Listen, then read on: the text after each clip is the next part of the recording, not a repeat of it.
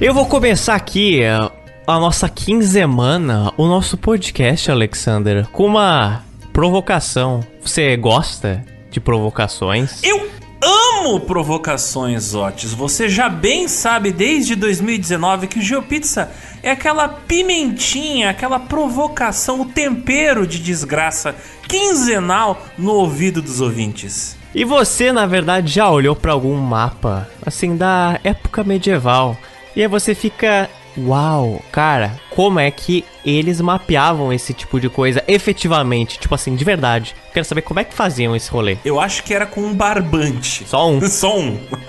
Entendi. Ficava uma estaca no chão, usava uma régua, estendia um barbante e falava: Ó, de cá até lá é tantas léguas. E além do mais, se você deleitou já os seus olhos sobre o mapa mundi da época, você já deve ter visto que existe muito mais do que uns simples mapas ali, sabe? Não é só os continentes que estão ali. Tem tipo monstros, anjos, demônios. O que, que são aquelas coisas que desenhavam ali? Aquilo ali tinha uma finalidade prática? Ou era só um imaginário, era uma coisa fictícia? Botavam ali para enfeitar. Eu acho que era a galera jogando RPG enquanto desenhava os mapas. É porque demorava tanto tempo que eles usavam ali para fazer jogo da velha, jogar RPG, essas coisas. Essa edição do GeoPizza é para responder a todas essas perguntas, Otis. Esse é um podcast para os nossos ouvintes medievalistas se deliciarem com as revelações sobre o que de fato era cartografia nessa época. Novamente, mais uma edição aqui do GeoPizza, vindo para destruir a sua concepção que a Idade Média foi uma época de pouca inovação, de estagnação ou até mesmo de retrocesso, como gostam de falar, né? Nossa apetitosa e pergaminosa fornada destas quinzemana vai mostrar que a evolução de conhecimentos geográficos, científicos, matemáticos e náuticos estavam a mil na época medieval, seja na Europa ou na Ásia. Portanto, Alexander, a sua farra Galdéria que você gostou de fazer na nossa última edição acabou. Ah. Acabou. Acabou a sua chinelagem bairrista. It's over. Hoje você vai ter que largar a sua cuia aqui de chimarrão. Larga! Que você trouxe do episódio anterior e pega aqui essa bússola magnética e esse compasso de madeira. Opa! Porque hoje a gente vai aqui embarcar no nosso Gelorian, a nossa máquina do espaço e tempo, sair de Porto Alegre e ir pra Eurásia medieval. A gente vai fazer uns mapas muito interessantes hoje. Quer dizer, ao menos tentar, né? Porque não era fácil. Então pega sua tinta, pega o seu tinteiro, pega seu mata borrão, pega seu pergaminho, que a gente vai desenhar bastante hoje. Uh!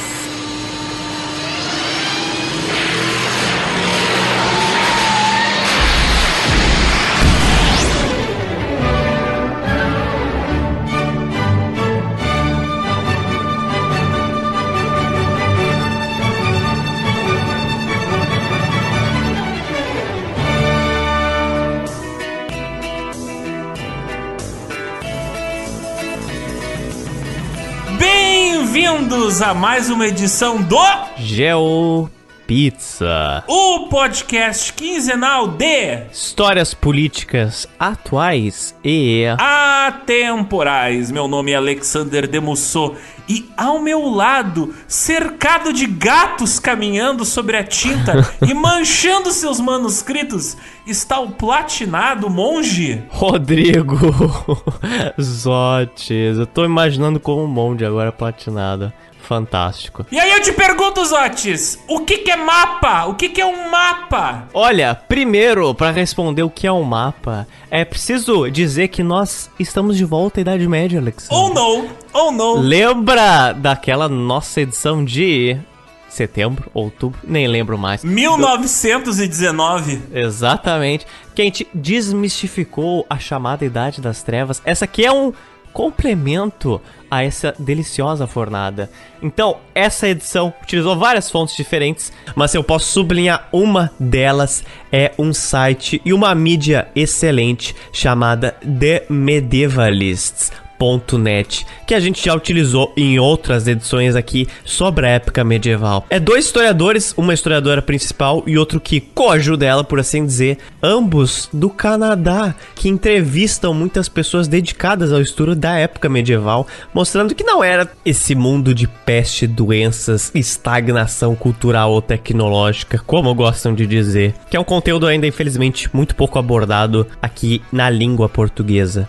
Mas para financiar o monastério de copistas e ilustradores medievais, Otis, como é que a gente faz para essa galera ter tinta para desenhar mapas e manuscritos? Para financiar o nosso geomonastério, você precisa encaminhar as suas sacas de trigo e também as suas cabras e ovelhas pro nosso PicPay. Sim, você vai fazer praticamente uma diáspora animal. Os links para financiar a nossa campanha coletiva mensal estão no nosso site, no nosso Instagram, em todo lugar. Se você procurar, você vai achar. Temos também o Patreon, se você mora fora do nosso Brasil verde e amarelo. E temos o famoso Pix, geopizza com 3z, arroba gmail.com. Mas chega de medieval mendigagens, Otis. Tá na hora da gente falar do que? De mapas medievais.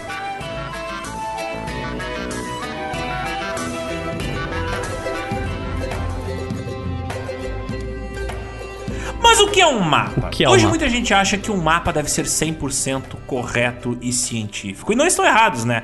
A gente vai até o Google Maps e se acha na cidade que a gente está circulando. A gente abre o Uber e tá lá o nosso Uber caminhando, correndo pelas ruas da cidade. Mas o Caminhando. é, caminhando ali, as rodas caminhando pelas ruas da cidade. É Flintstone. É, sim. Flintstones, Flintstones.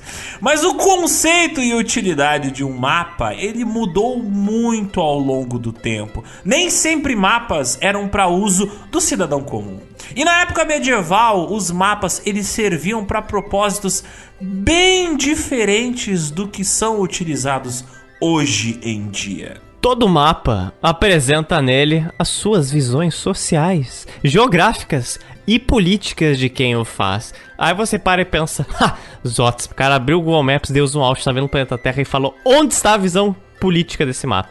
Ok, você tem um ponto. Mas o ponto que a gente está trazendo aqui não é de hoje, é de séculos atrás. E séculos atrás, isso carregava, assim, muito tipo de visão de quem a fazia. Mercator é um grande desses exemplos. Tava na mão do cartógrafo escolher o que, que ele ia omitir ou o que, que ele queria dar mais detalhes. O que ele queria representar fiel e o que, que ele queria lhe dar uma engembreada, sabe? Dar ali uma escondida, uma gambiarra. E boa parte dos mapas que chegaram aqui pra gente da época medieval, que vai de 476 até 1453, eram mais uma representação artística, com respaldo no mundo real, do que realmente uma tentativa de representar 100% o mundo ao seu redor. A maioria dos mapas medievais eram basicamente obras de arte feitas para reis e rainhas ou para serem penduradas nas paredes de catedrais, mostrando a grandeza dos reinos e do cristianismo. Resumidamente, na época medieval, é isso. Então é isso, obrigado por mais um GeoPizza, nos vemos na próxima quinzena.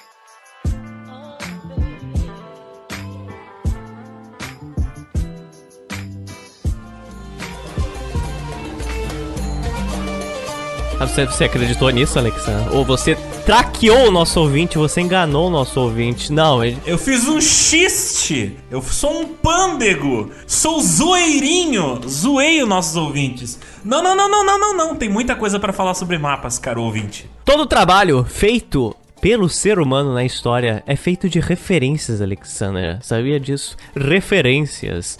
E esse podcast, ele é um desses exemplos, não é? A gente utiliza estudos, outras fontes para gravar nossas edições. Os mapas na época medieval, eles eram a mesma coisa. Eles beberam de mapas que vieram antes dele. Antes quando? Antiguidade. Como todo bom podcast do GeoPizza, esse podcast não pode começar na época medieval, meu querido Zotes. Ah, não? Nós sempre contextualizamos a nossa edição dando uma ré na história. E hoje nós vamos apertar o pedal da ré do nosso Geolorium para chegar aonde? Onde? Olha, teoricamente a gente teria que voltar até os primeiros protozoários. Ah, sim, como é que eles se mapeavam naquela época, né? Sim. Como é que eles se identificavam? Ah, onde será que está o Godofredo hoje? Ah, eu preciso ver onde é que fica a mitocôndria. Eles precisavam de mapa, né? Onde é que será que tá meu amigo Plateuminto hoje? Não, não, não, não, não é para tanto. Teoricamente a gente precisaria voltar no tempo apenas até o ano de 2000 antes de Cristo. Os primeiros mapas que retratavam o mar Mediterrâneo, na época que era considerado boa parte do mundo conhecido ali pelo pessoal da Europa, foram um trabalho coletivo dos egípcios e gregos, graças a aqueles navegadores que faziam o comércio entre o norte e o sul desse mar. Oh, e as rotas comerciais entre o Oriente Médio e a Ásia foram um dos principais responsáveis por mapear o Mediterrâneo, não é mesmo? Você tem que saber para onde você vai. Por isso, você vai ver que é praticamente uma regra para mapas até 1800. Sim, que é o formato da costa dos continentes sempre são muito mais precisos e mapeados do que o interior desses continentes ou do que esses países, cara. Muitos mapas bem adiante nossa linha do tempo, mas só para vocês entenderem a lógica. No meio do século XVIII, por exemplo, definiam super bem a costa dos Estados Unidos ou da Austrália, mas ninguém sabia o exato tamanho dessas regiões para dentro. Parecia literalmente um jogo de adivinha quando era para dentro dos Estados Unidos. Ele ficava aberto assim, é assim, ó, não sei. Pode ser tudo, pode ser nada. Afinal, os portos para trocar mercadorias, eles ficavam na costa, não para dentro dos continentes. Era muito mais fácil e rápido mapear a costa de um lugar através de um barco do que, né, mapear grandes continentes para dentro. Mas de volta à antiguidade, Zotes. Mesmo assim, mesmo naquela época, mesmo navegando bastante, não era tão fácil assim mapear a costa de alguns continentes. Você, por exemplo, precisa de instrumentos de medição de distância. Você precisa de cartógrafos e geógrafos para poder aplicar essas medidas de maneira gráfica, né, num pedaço de papiro ou em um pedaço de couro de animal. No caso, chamado de pergaminho. Onde estão essas pessoas? Onde está este conhecimento? Hum, onde? A partir de 700 antes de Cristo, esses profissionais você encontrava principalmente na região da Babilônia, atual Iraque, em Cartago, atual Tunísia, no norte da África, que para quem não sabe era uma potência gigantesca que competia com Roma. Você encontrava em regiões como Cirene, na atual Líbia, também no norte da África, e claro, no Oriente, um dos points para você fazer mapas era Luoyang, na China. E essas eram cidades com o quê? Bibliotecas, com profissionais onde esse conhecimento era armazenado e distribuído. Então você quer fazer um mapa? Olha, é uma boa ideia você ir para lá aprender com esses caras. E foi em Cirene, na Líbia, que um cara em torno de 250 a.C. fez algo sensacional, Alexandre. Você What? What? O que, que, ele, que fez? que ele fez? Olha, ele calculou a circunferência da Terra. Não, tá errado, Yes. por causa que a Terra é plana, Yes. Zotes. Ah, sim. Falei lá pra ele em 250 a.C. Naquela época ela era, ela era plana. Era pra. Esse cara foi chamado o pai da geografia. Título que ele, entre aspas, tem até hoje. Isso no meio do século 3 antes de Cristo. Já tinha gente calculando com sucesso a circunferência da Terra. Esse cara foi Erastótenes. Erastótenes, não é Aristóteles. Inclusive, se você for digitar no Google, ele vai querer falar: Ah, você quiser Aristóteles? Não, cara, quer dizer Erastótenes, um grande homem. Mas, Otis, como se mapeia a circunferência do planeta Terra ali no ano de 250 antes de Cristo? Olha, é trabalhoso. Primeiro de tudo é isso. Mas o Erastótenes, ele utilizou coisas bem assim rústicas. Então você vai parecer um programa de arte ataque agora. Você pode calcular a circunferência da Terra na sua casa. Tudo que você precisa é de estacas, papel e muitas jornadas a pé, mas muitas mesmo. Através desse exemplo aqui, vocês vão entender como instrumentos de medição e cartografia já eram bastante difundidos e de conhecimento dos cartógrafos da antiguidade. E olha que a gente nem chegou na época medieval ainda. Pra quem é de humanas, como eu, né? E às vezes tem um pouco de dificuldade de entender alguns cálculos, algumas coisas, eu vou explicar aqui em termos otianos. Em termos leigos, como é que o Erastótenes fez isso. Se eu entendi, vocês entendem, então vamos lá. O Erastótenes inseriu dois grandes obeliscos, um em Alexandria, norte do Egito, e outro em Assuã, 800 quilômetros ao sul de Alexandria. Ele mandou os servos dele irem até esses obeliscos e anotarem a posição e comprimento das sombras desses obeliscos ao longo de diferentes horários do dia. Quando Erastótenes recebeu os dados dos comprimentos e bateu os resultados, viu que no mesmo horário os obeliscos projetavam sombras de tamanhos bem diferentes. Em torno do meio-dia de Alexandria, não tinha sombras no obelisco de Alexandria, mas tinha uma grande sombra no obelisco em Assuã. E o que essa diferença no comprimento das sombras quer dizer? Olha, que a superfície da Terra que recebia o Sol não podia ser plana, porque caso fosse, essas duas sombras teriam o mesmo comprimento na mesma hora do dia, né? Faz sentido. A Terra, segundo a dedução dele, deveria então ser curva, deveria ser arredondada. É o que explicaria o diferente tamanho das sombras do obelisco no mesmo horário do dia. Mas o quão curva era a Terra? Essa devia ser uma pergunta cabresca. O quão curva é a Terra? O cara já descobriu que é curva, agora o quanto é, vocês querem demais. Mas, se você imaginar esses dois obeliscos no globo, agora faça uma linda imagem mental. Pensem assim, num, na Terra, no globo, e dois obeliscos inseridos nele. Eles estão em posições diferentes, e se você estender cada um desses obeliscos em direção ao centro da Terra, assim, eles vão se encontrar em um ângulo de 7 graus. E 7 graus é cerca de 1,50 avos de um círculo, que é 360 graus. As pessoas já sabiam que um círculo tinha 360 graus. Então Aristóteles sabia que a distância entre Alexandria e Assuã era em torno de 800 quilômetros. Então ele pegou esses 800 quilômetros e fez ele vezes 50, que seria 50 graus de um círculo.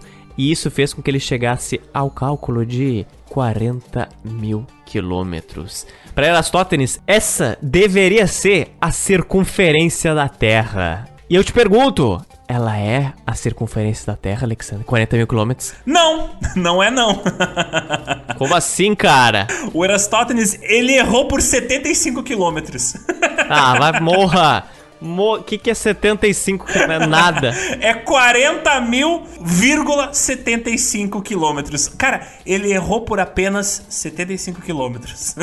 Patético. Se eu fosse ele e tivessem descoberto efetivamente, eu simplesmente sumiria com 75 não, quilômetros. Mas não, não com as ferramentas da época não tinha como ser tão preciso. A aproximação dele foi absurdamente precisa, sabe, para padrões daquela época. Mas então, Erastótenes, ele foi chefe da biblioteca de Alexandria e publicou sua obra chamada de Geografia em três volumes. Nele, ele dividia a Terra em cinco zonas climáticas: duas zonas frias, congelada perto dos polos, duas zonas temperadas e uma zona que abrange o Equador e os trópicos. É engraçado que o tempo que demorariam para verificar a informação do Eratóstenes foi muito tempo. Então, é aquele misto de. Esse cara deve estar tá mentindo. Quem é que vai acreditar nesse Eratóstenes? Nossa, 40 mil quilômetros, bobagem. Que atravessa alguns milênios. E aqui estamos nós. Então a antiguidade não deixava nem um pouco a desejar no conhecimento científico, meus caros. Os instrumentos de medição eram bem diversos.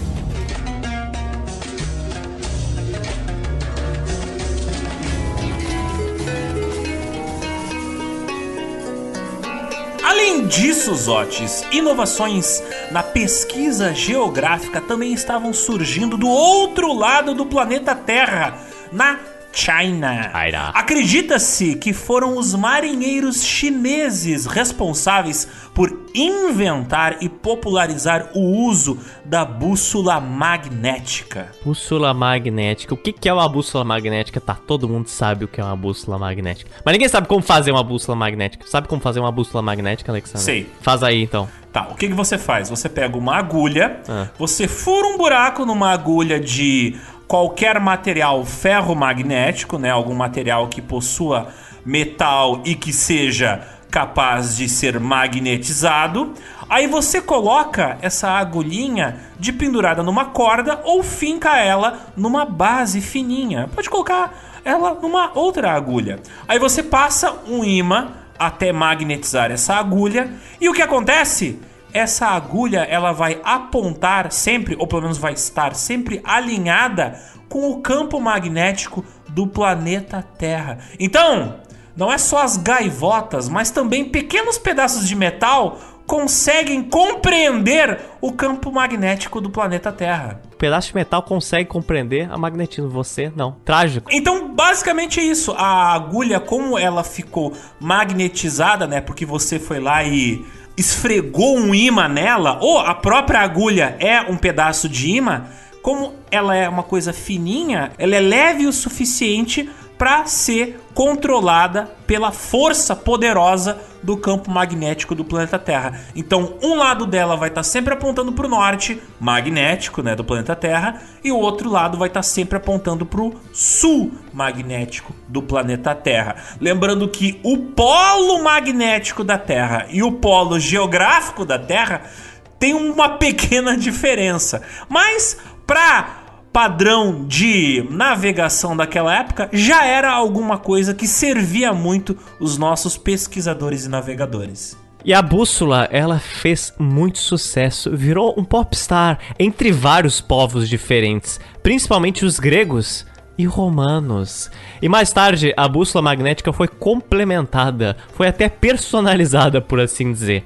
Ela recebeu o nome das direções cardeais norte, sul, leste, oeste, e essa combinação mais tarde evoluiria para o design que a gente tem hoje, de flor de lótus, rosa dos ventos. 32 pontos de direção, eventualmente adicionados e nomeados a bússola. Alguns exemplos é que você tem o norte, sul, leste, oeste. Você tem o centro-oeste, o centro-leste, o sudoeste, entendeu? Então todos esses nomes vieram da cartografia ali aplicada à bússola. As bússolas na antiguidade eram usadas principalmente à noite ou em tempos nublados, quando você não conseguia ver o sol ou as estrelas para conseguir guiar a sua navegação. E o norte magnético, ele é algo natural do planeta Terra. Muita gente sabe, mas não sabe. Mas é possível você medir ou detectar ele de várias formas. Muitos animais, inclusive, como os pombos. Os pombos, eles utilizam o campo magnético da Terra para se localizar no espaço. Sabia disso, Alexandre? Com certeza. Olha só, então o cérebro dos pombinhos funcionam com uma bússola magnética interna para eles seguirem o campo magnético da Terra. Você veja só, o cérebro de um pombo é muito mais bem localizado que o meu. Então, valorize o pombo da sua cidade. Ele é muito mais especial que você imagina. Um ser magnetizado, praticamente um magneto dos X-Men. Não mexa com ele. Agora, a próxima vez que você ver pombos voando, ouvinte, você vai lembrar do Joe Pitts. Você vai lembrar da minha cara falando pombo magnético. Pombo magnético. Imagina agora o pombo com um pequeno capacete do magneto. Cara, isso dá um mascote fantástico. Pombo magnético. Dá pra Toca a música tudo. dos X-Men. Dá pra virar nome de fast food, dá pra virar startup, dá pra virar tudo pombo magnético. Dá pra virar um podcast chamado pombo magnético. Pombo magnético. Eu acho que eu vou. eu acho que eu vou registrar esse nome só pra ninguém pegar pra eu usar ele daqui a 10 anos. Mas não é só os pombos que eles têm a capacidade de se guiar através do campo magnético do planeta Terra. Existem vários animais que têm migrações de um continente para outro que se guiam através do campo magnético da Terra. É por isso que, por exemplo, uh, alguns peixes, baleias e, claro, não é só os pombos, vários pássaros migratórios que vão de um continente a outro, às vezes de um hemisfério a outro do planeta Terra, eles se utilizam do campo magnético da Terra para se guiar. E se eles aprenderam todos com o pombo magnético? se o pombo magnético foi difundiu esse conhecimento para garças, para flamingos, Olha só. Só te digo Precisamos... uma coisa, Zotis. Ah. Pru, pru. Precisamos encontrar o pombo magnético. Isso aí dá um Indiana Jones praticamente. Mas voltando aos humanos, Otis. Ah, chato. Inclusive, os chineses foram os primeiros a usar a bússola não para navegação, mas para fins espirituais. Muitas casas e edifícios da China eram e seguem direções específicas que utilizam o magnetismo ligado a noções de bem-estar espiritual. Esse é chamado o Feng Shui, as leis do céu. As casas, os edifícios deviam seguir direções e divisões específicas, deviam ser voltadas para lugares específicos. Isso influencia muito na arquitetura e na disposição urbana da cidade que segue o Feng Shui. Isso existe até hoje. Sabia dessa, Alexander? Vários prédios em Hong Kong, por exemplo, não só Hong Kong, mas tem grandes aberturas no meio deles para deixar assim fluir o Feng Shui e várias outras técnicas. Sim, é isso é muito estranho, é muito interessante. Tipo, vai até o trigésimo andar, aí os todos os andares é certinho. Aí no trigésimo primeiro andar e tem uns cinco andares que tem um baita vazio no meio do prédio. Isso é seguindo o Feng Shui. Então o magnetismo já está sendo detectado há muita longa data, fi, e utilizada por seres humanos e pelo pombo magnético. E com o Império Romano agora, Zotes, vamos Oh voltar para as Europa.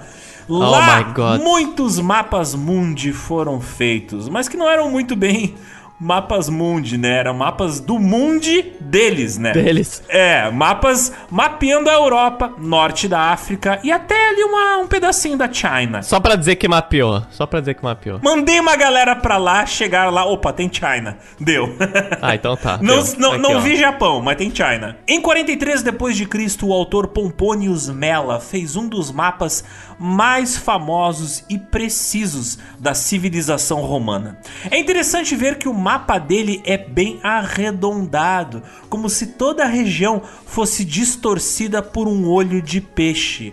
Novamente, ele fez o mapa dessa forma porque ele já tinha a noção de que a Terra era arredondada e que a região que ele estava mapeando era curva.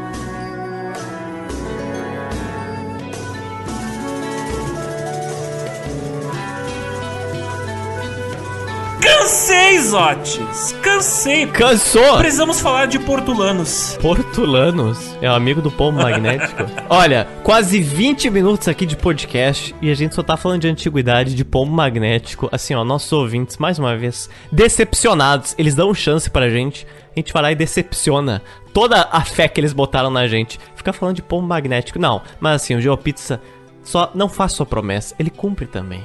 Agora estamos efetivamente na época medieval. Aqui, ó.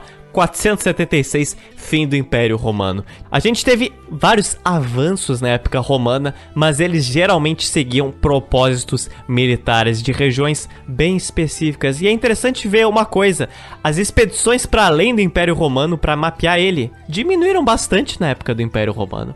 Porque não era do interesse do Império fazer isso. Ao contrário do que muita gente diz, houve grandes evoluções tecnológicas na Idade Média.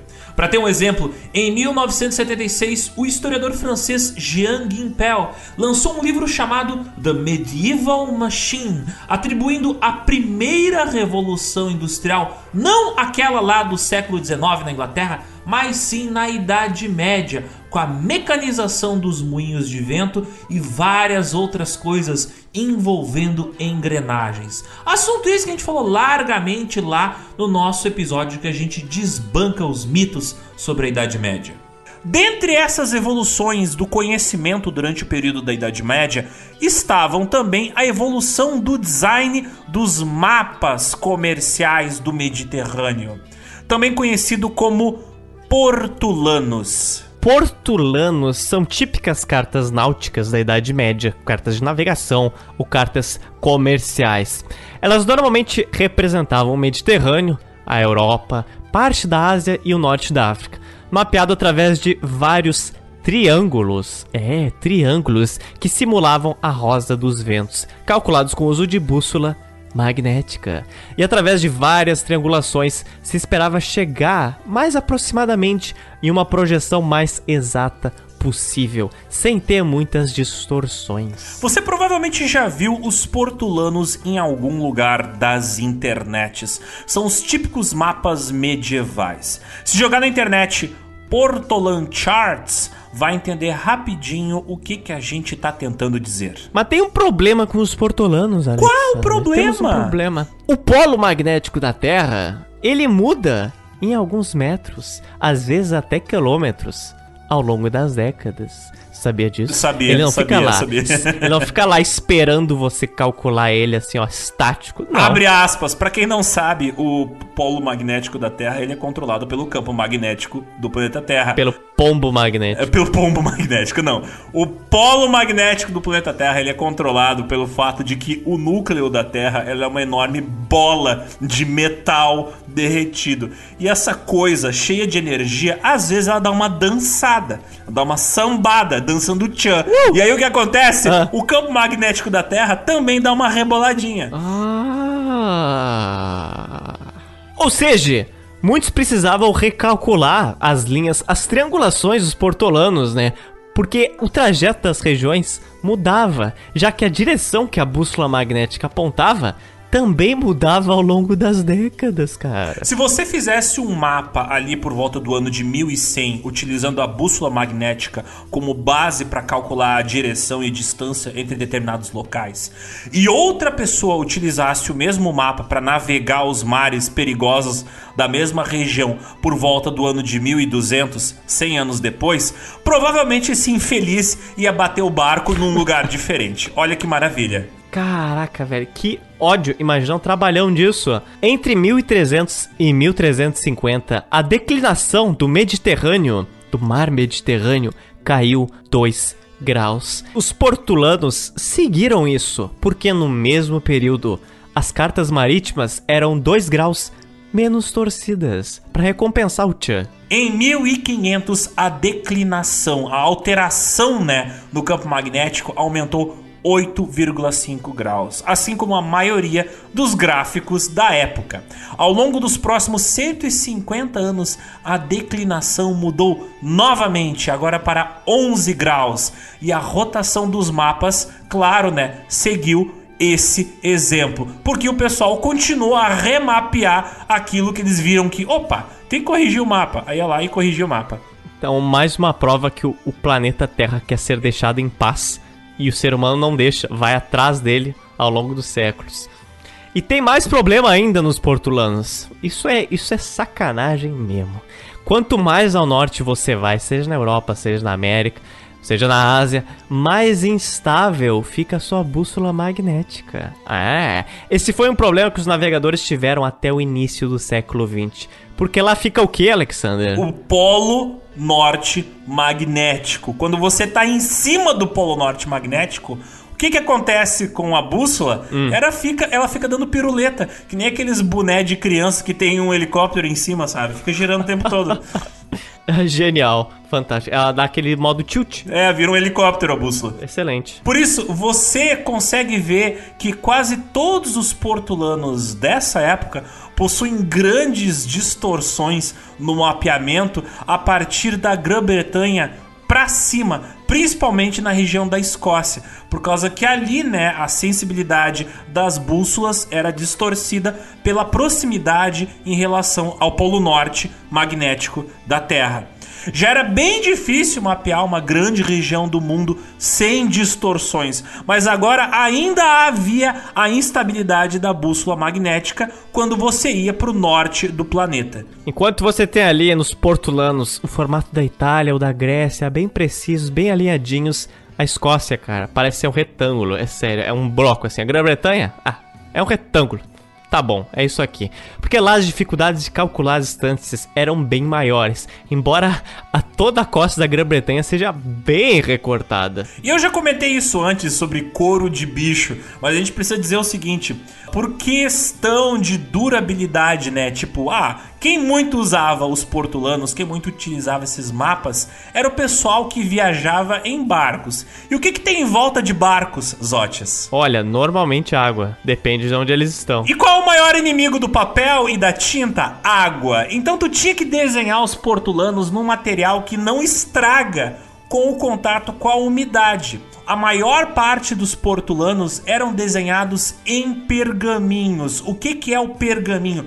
Pergaminho é literalmente pele de bicho, pode ser pele de bezerro, pode ser pele de ovelha e aquele couro, ele tem uma durabilidade e flexibilidade muito maior do que papel. Sem falar que o pergaminho tinha nessa época uma vantagem que o papel não tinha, que o pergaminho tu podia raspar e redesenhar em cima. E muitas vezes, para aumentar a durabilidade desses pergaminhos, o pessoal fazia umas molduras de madeira para segurar esses portulanos.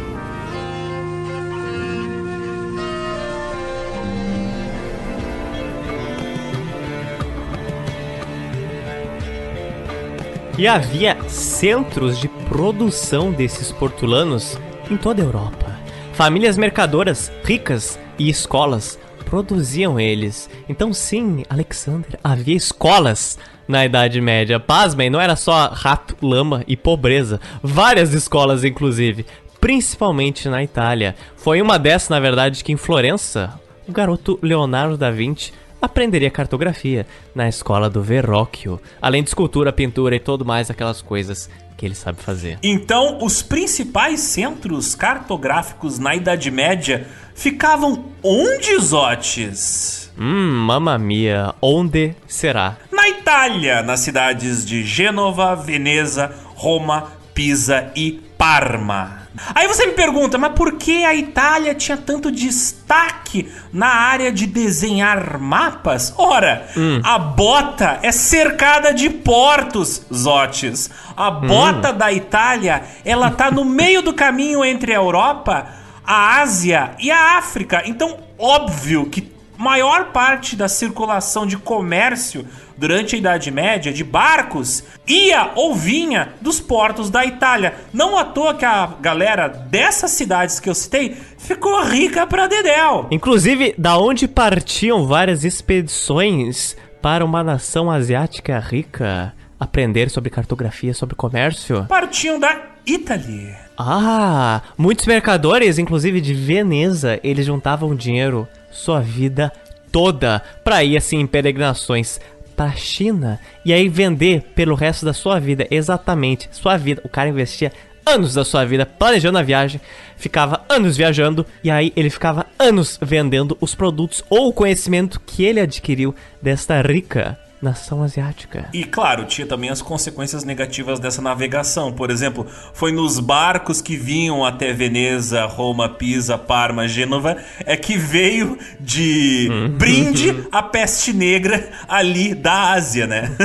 não, não se dá para ter tudo na vida. Como a gente já falou no nosso episódio sobre as pragas, né, sobre as doenças uh, durante a história, foi ali dos portos de Constantinopla que veio a praga para a Europa através da bota da Itália. Mas o segundo maior país produtor de portolanos era, claro, a Espanha, com as principais fontes de conhecimento de criação de mapas localizadas no sul da Espanha. Porém, Muitos navegadores, eles não levavam consigo esses portulanos quando eles iam viajar. Eles utilizavam, por exemplo, portulanos mais improvisados, por assim dizer. Listas, trajetos, ou inclusive alguém ali do lado deles que já tinha feito aquele trajeto várias vezes. Um cara que sabia de cabeça o caminho. Tipo, pegava no volante e falava: Não, eu conheço um atalho aqui por essa rua. Isso, eu tô vendo essa água aqui. Essa água indica que a gente tá aqui. Imagina decorar água, cara. decorar água. Eu acho que eles decoravam a costa, Zotes. é bem mais provável, né? Era algo, inclusive, muito mais de networking do que você realmente levar um portolano gigantesco com você. Porque quando a gente fala que esses portolanos eram grandes, eles eram grandes. Você nem abrindo os seus dois braços na maior largura que você consegue, vai conseguir levar alguns dos portolanos. Não era prático, não, não era financeiramente viável e era muito arriscado. Porque se você perdesse um navio com um portolano desses, você ia dançar pelo resto da sua vida. Muitos navegadores não tinham recursos nem como levar um portolano enorme desses junto com eles no barquinho que eles estavam usando. Sem falar que caso você perdesse um navio desses, além de ter a decepção de perder uma enorme quantidade de dinheiro com o navio afundando, você perdeu um portolano, que era caro de fazer, nossa, o seu prejuízo seria gigantesco. Os portolanos normalmente eram como se fosse um template para você utilizar para outros estudos, muito mais do que realmente algo prático para você sair por aí usando. Não era um GPS analógico, eles eram um template para você estudar e se guiar. Você podia utilizar um deles para fazer o seu próprio portolano menor, seu portolano aí portátil. E aí sim, você leva ele nas suas viagens. Como a gente disse, os portolanos eles eram gigantescos, então muitas vezes o cara não queria viajar toda a Europa. Ele só queria viajar, por exemplo, a costa da França ou a costa da Itália. Então ele ia até o cara que tinha um portolano e fazia um Ctrl C, Ctrl V utilizando tinta e pergaminho, né? Copiava só o trecho do portolano que ele iria navegar naquela viagem específica.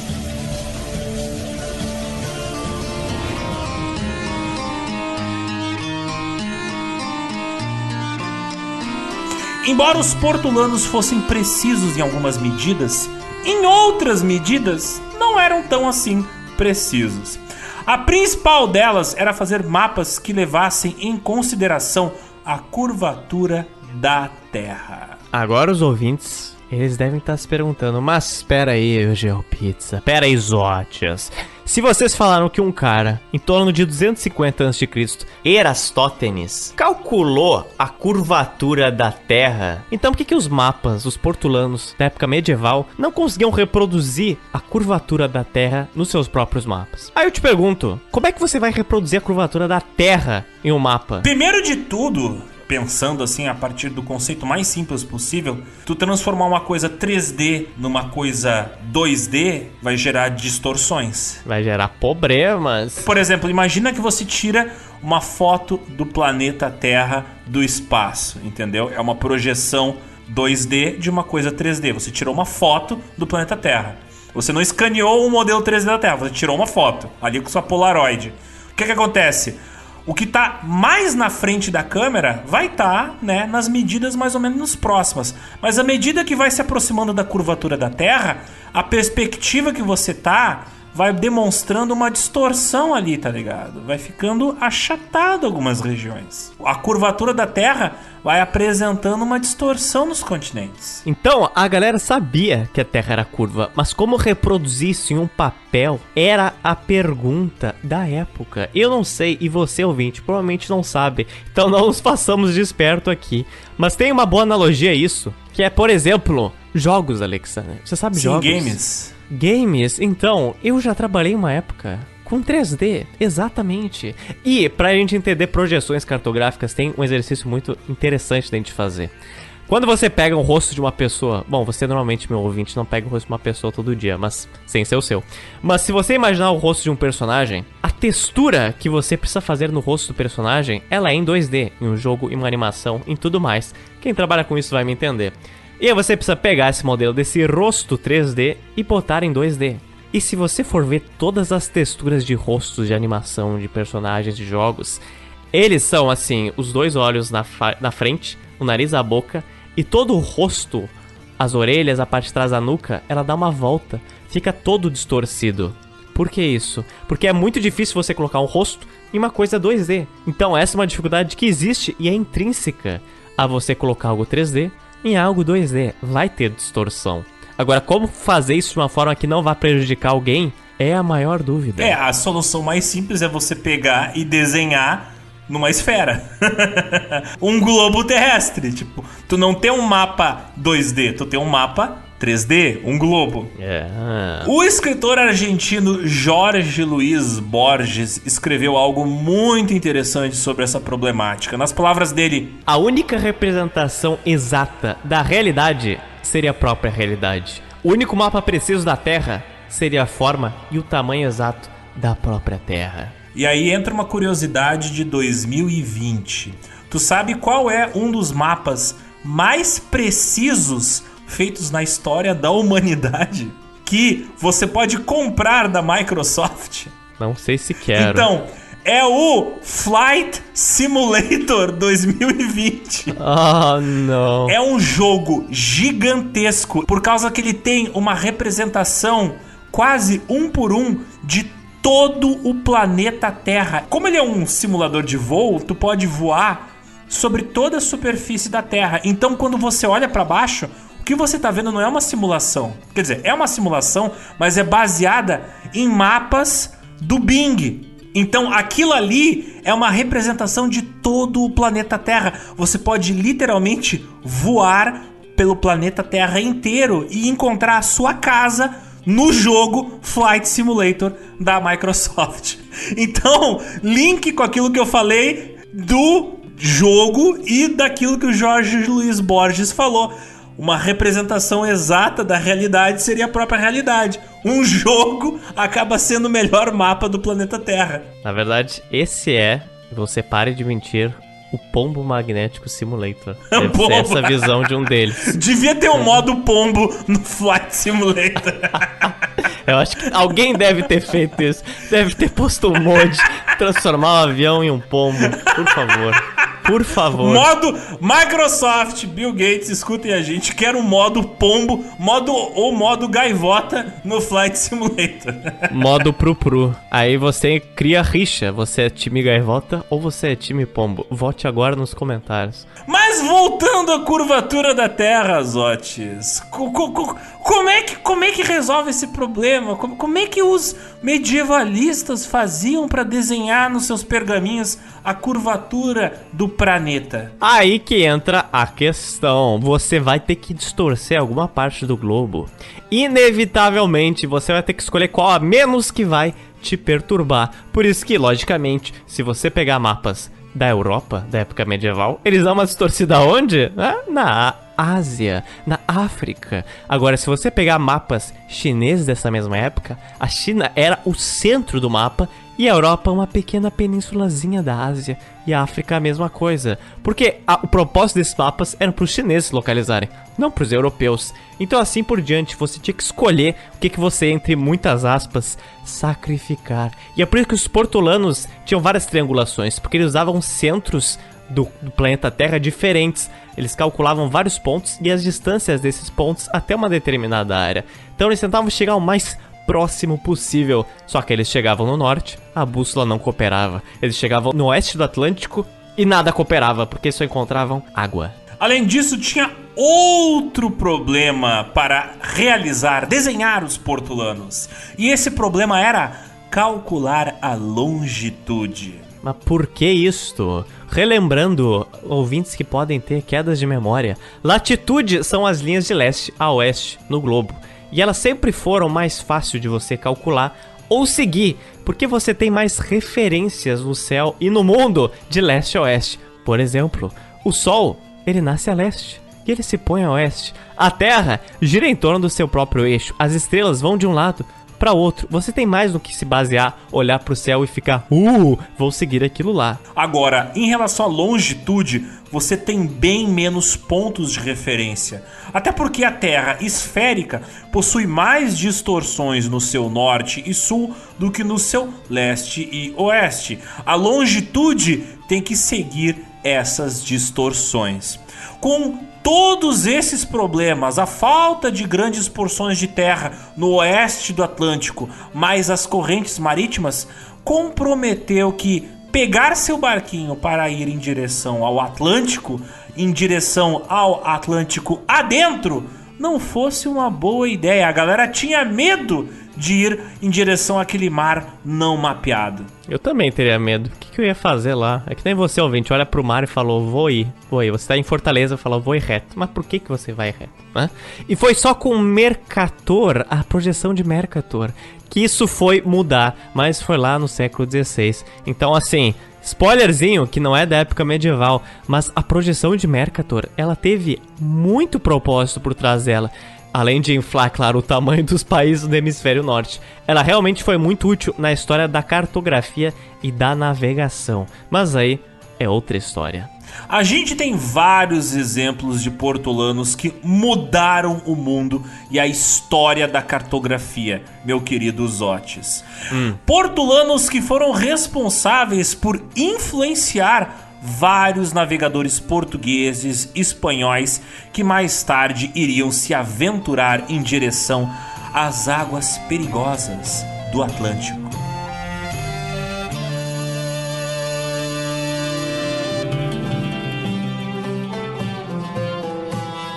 E um desses foi um muçulmano no século XII chamado Maomé al-Idrisi. Ele nasceu no sul da Espanha, que na época era parte do Império Islâmico de Almorávida, que ocupou boa parte da Península Ibérica. Os árabes, na ocupação da Espanha, como a gente já cansou de falar, trouxeram muito conhecimento científico, geográfico, cartográfico com eles em vários campos que você possa imaginar, é claro. Botânica, engenharia, cartografia e muita coisa. Nomes, instrumentos musicais, né? Tudo isso veio de lá.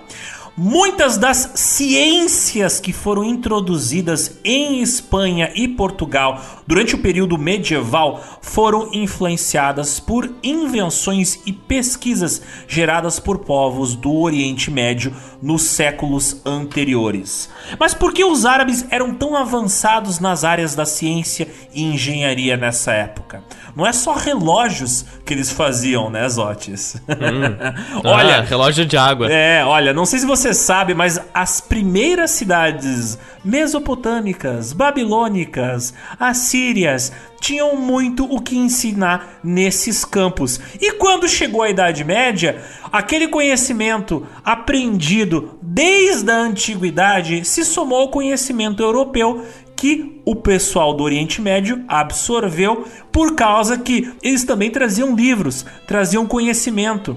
E todas as cidades que faziam parte, por exemplo, da Rota da Seda, tornaram-se também centros de conhecimento. Os impérios que conquistaram ali a Espanha, eles eram ricos em conhecimento porque o dinheiro também trouxe conhecimento para eles. E esse Maomé al-Idris, ele era descendente da dinastia Hamudid, que governou várias cidades mouras, como Málaga e Celta na Espanha, além de Tanger, no atual Marrocos, bem perto da Espanha. Inclusive, Tanger é tão perto da Espanha que você consegue ver a Espanha de Tanger, do Marrocos.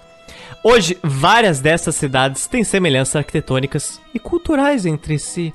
Afinal, a região de Andaluzia, que é o sul da Espanha, tem até hoje influência árabe. Al-Idrisi estudou em Córdoba, um dos maiores centros de conhecimento da Espanha na época que ela estava sendo ocupada pelos povos muçulmanos. E ele viajou por várias partes da África e da Ásia. E um belo dia, o rei da Sicília, o Roger II, achou ali o currículo do Al-Idris no LinkedIn ali e falou: Uau, como esse Al-Idris é esperto, como ele é interessante. E aí ele encomendou o Al Idris para fazer o maior mapa de todos os tempos, the greatest map of all time. Aí o Al Idris levantou suas mangas e começou a trabalhar com tudo o que ele tinha de recursos. Al Idris reuniu centenas de relatos e pesquisas de viagens de mercadores e exploradores, além de contratar vários outros para criar um mapa que abrangesse todo o mundo que era conhecido naquela época, descrevendo seus povos, localizações, cidades, tudo. O projeto dele era fazer um mapa mundi para valer. Imagina a ambição desse projeto, cara. É praticamente você tentar compactar o conhecimento do mundo em uma obra só. Numa página só. Essa seria a Tábula Rogeriana, que começou a ser feita em 1138 e foi concluída apenas no ano de 1154. Nomeada, é claro, em homenagem ao rei que encomendou a obra, né? O rei Rogério da Sicília, o Roger II. É estimado que nesse processo o Al-Idrizi ele levou mais de uma década pesquisando, desenhando e cruzando fontes de pesquisa. Mas o mapa de Al-Idrizi, plot twist, novamente enganação. Ele não era um mapa, Alexander. Novamente, ouvintes do GeoPizza escutando bege de desinformação. Porque o mapa da Oedrice era um globo. Ele foi esperto, ele, ele ouviu nosso podcast e falou: então tá, vocês querem um globo? Eu faço um globo para vocês. E ele fez um grande globo enorme, com quase um metro de circunferência. É, pesando 400 quilos, feito de prata. E aí, em cima, claro, um mapa dele. Nesse globo, Al-Idrizi desenhou todos os continentes com seus detalhes, rotas de comércio, lagos, rios, cidades, planícies, montanhas, tudo aquilo que ele sabia que existia, ele lá e metia no mapa. Então, 16 anos de trabalho do Al-Idrizi para hoje, 2021, o Frederico acreditar na Terra plana. É, é triste isso, né, cara? O cara sem Google na época levou 16 anos, né? Mas ele conseguiu ver que a Terra era redonda. Imagina você viajar pra 1160. Aí, Aldrice, olha, um habitante de 2021. Aí ele olha pro globo dele e fala: tá errado. tá errado, tá errado. É, é plano, é plano é, imediatamente Al Idris perde sua fé na humanidade, destrói seu projeto. Vários dos livros de Al Idris seriam posteriormente traduzidos para a língua do latim, e seus manuais de geografia foram populares objetos de estudo para os europeus curiosos durante vários séculos seguintes. E por virar um grande famoso do mundo islâmico e também na Europa, em 1144, o Al-Idris foi convidado pelo rei Rogério II a viver em Palermo, Sicília, na sua corte, trabalhando lá como geógrafo até o fim de sua vida. Mas antes, ouvintes do GeoPizza estão curiosos. Onde está o globo gigante de Al-Idrizi? Em que museu eu posso visitar esta obra de arte? Olha, no Museu da Perdição. Porque infelizmente esse globo foi destruído seis anos depois da conclusão dele, em 1160. Então imagina a tristeza, cara. O Aldrich demorou 16 anos em um trabalho, e esse trabalho existiu por nem metade desse tempo, porque ele foi destruído. Excelente, né? Tem poucos registros sobre o que aconteceu, mas é estimado que em Palermo tenha ocorrido uma rebelião contra o rei Rogério, que fugiu do palácio e ele deixou para trás o globo da Oidrice, porque né, ele pesava 400 quilos feito de prata. E do jeito que é, destruíram o globo. Cara, que tristeza. Porque não pegou, enrolou num saco e foi rolando ladeira abaixo? Claro, é quase uma bola de canhão, essa desgraça. É bem que poderia ser usado, né? o que restou pra gente hoje deste globo terrestre é uma cópia do mapa, né, feito pelo Al-Idrizi, que foi feita pelo filho do rei o William II, que inclusive é conhecido como uma versão resumida do mapa do trabalho feito pelo Al-Idrizi. Então imagina a quantidade de informação que foi perdida no trabalho original. Cara, isso só ensina aos nossos ouvintes que façam backup das suas coisas! Ele podia fazer em um globo de 200 quilos. Podia ter tirado um xerox, cara! Ele podia ter vários tipos de globos, tamanho diferente, no seu mapa.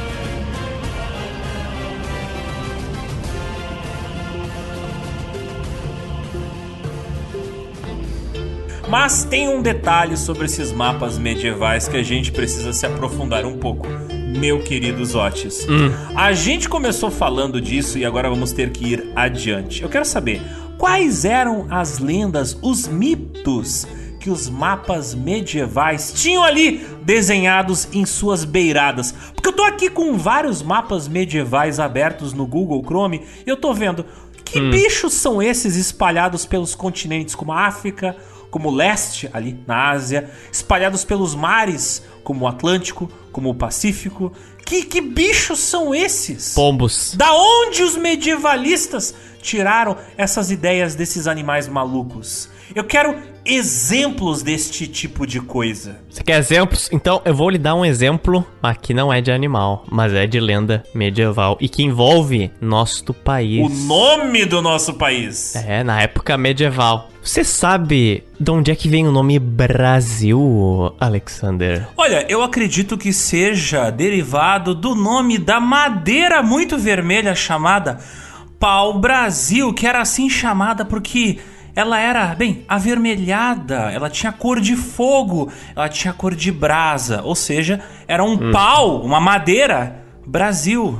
Você tem certeza disso? Você está seguro? Assim, se chegasse alguém na rua agora, apontasse uma arma pra sua cabeça e falasse assim: De onde é que vem o nome do Brasil? Tu apostaria tua vida nessa resposta, Alexander? Hum, deixa eu pensar. Se alguém chegasse na rua agora, pra você, assim, apontasse uma arma pra sua cabeça e falasse: De onde é que vem o nome do Brasil? Você ia confiar a sua vida ao pau-brasil, Alexander? Antes do Colombo chegar com as suas caravelas com o símbolo do Vasco aqui, as tinturas vermelhas produzidas a partir de árvores, elas já existiam em várias partes do mundo, não eram exclusivas daqui. E o termo Brasil já existia antes de 1500. Inclusive, ele já era escrito em mapas medievais perto da época do Al-Idrisse. Brasil é uma palavra vinda do francês Brasil, usado para tinturas vermelhas com cor de brasa. Então, assim, você está parcialmente certo, Alexander. Desde o século 6 a.C., os gregos e fenícios iam até a Irlanda, não para comprar batata, mas para fazer comércio com os gaélicos. Um dos materiais que eles trocavam por lá era o sulfeto de mercúrio, que é um mineral de cor vermelha que era usado para fazer tintas.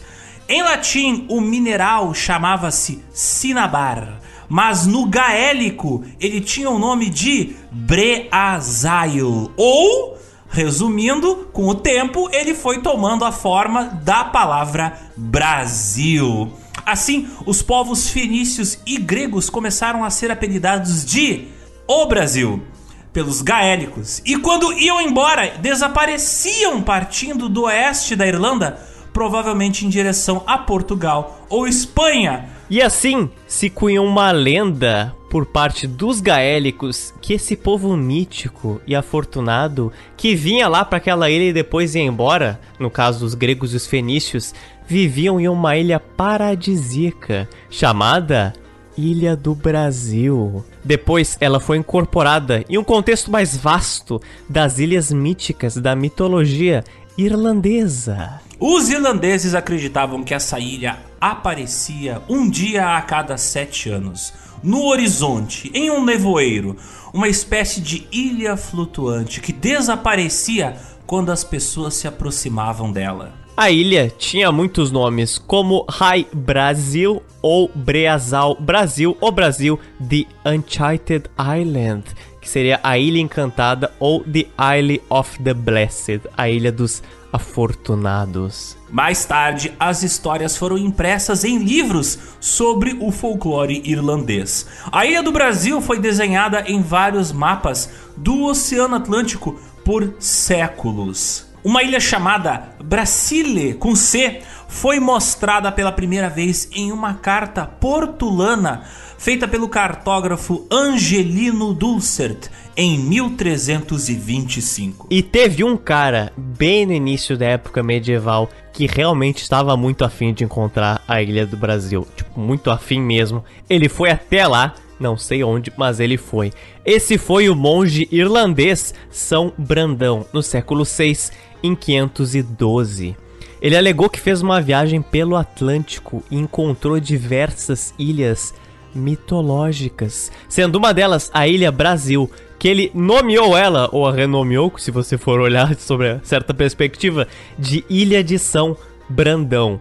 As viagens dele são retratadas no livro Navigatio Santi Brendani, feito depois, bem depois da viagem dele. De acordo com Brandão, seria uma ilha montanhosa, cheia de árvores com frutos, cheia de rios doces e onde o sol nunca se punha. É claro que Portugal achou a ideia da existência dessa ilha algo muito interessante.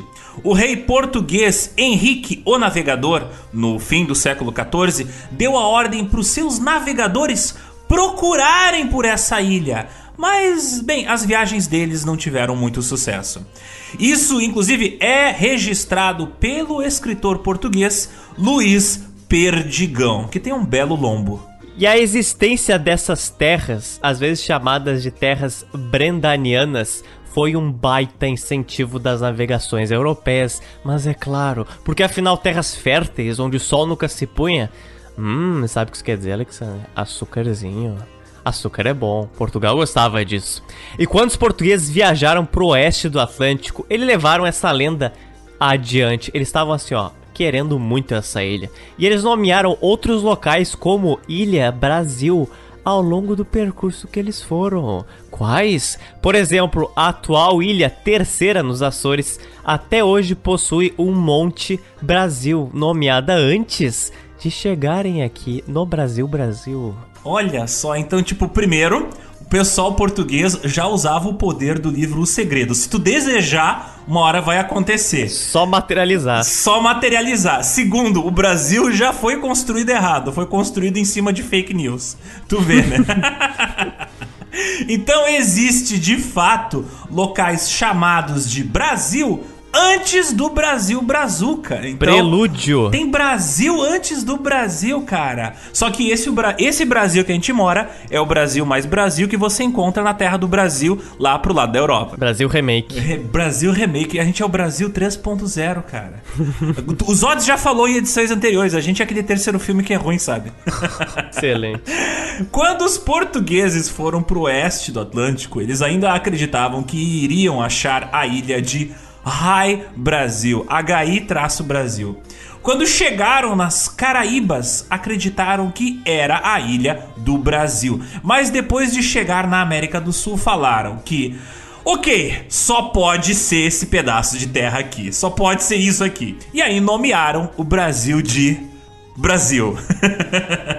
Mas antes do nosso Pindorama, claro, se chamar Brasil, ele teve outros nomes, né? Ele foi chamado de Terra de Vera Cruz, depois de Novo Mundo e depois ainda de Terra dos Papagaios. Aí depois, ah não, Brasil. Eu acho que agora vai, agora tem que ir. É mais curto, é mais fácil de falar. É verdade. Não foi Açores, não foi Caraíbas, mas foi a América do Sul.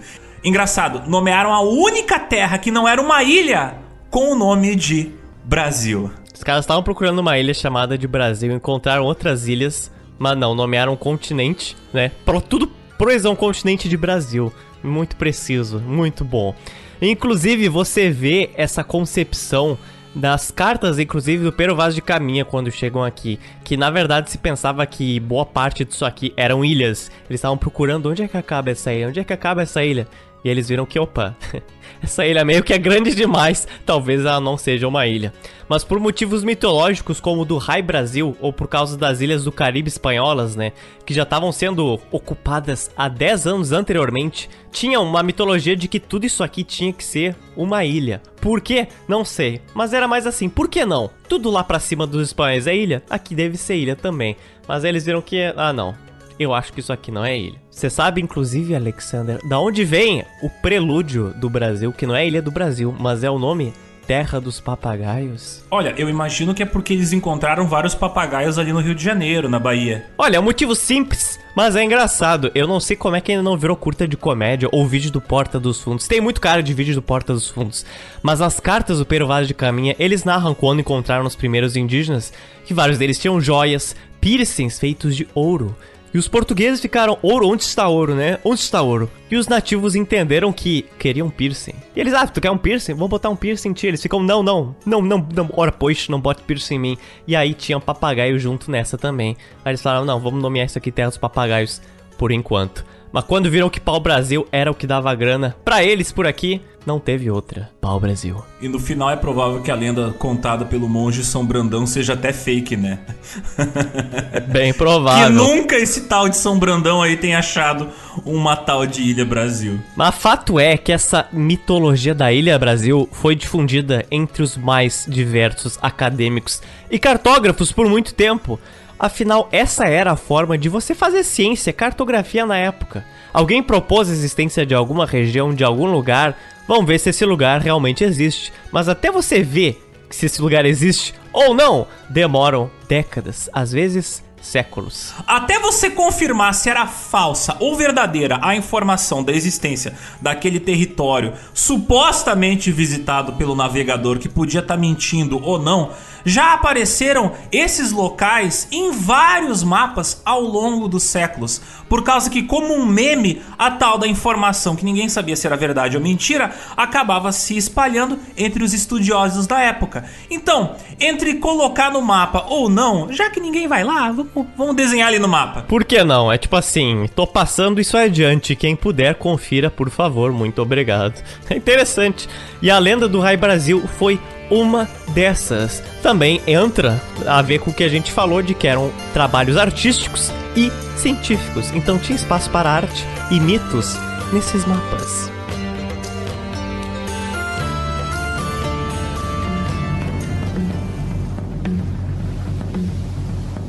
Mas existe aqui, pegando uma tangente, que na verdade não é tangente, porque cartografia medieval aborda tantas coisas do aspecto humano, mas existe uma possível explicação para a existência da ilha do Rai Brasil, para a ilha do Brasil, para a ilha que o São Brandão viu. É possível que a ilha do Rai Brasil, vista pelos irlandeses lá na antiguidade, realmente existisse Alexander. Mas isso na cabeça deles. Não só na cabeça deles, nos olhos deles, ou ao menos no nervo óptico deles.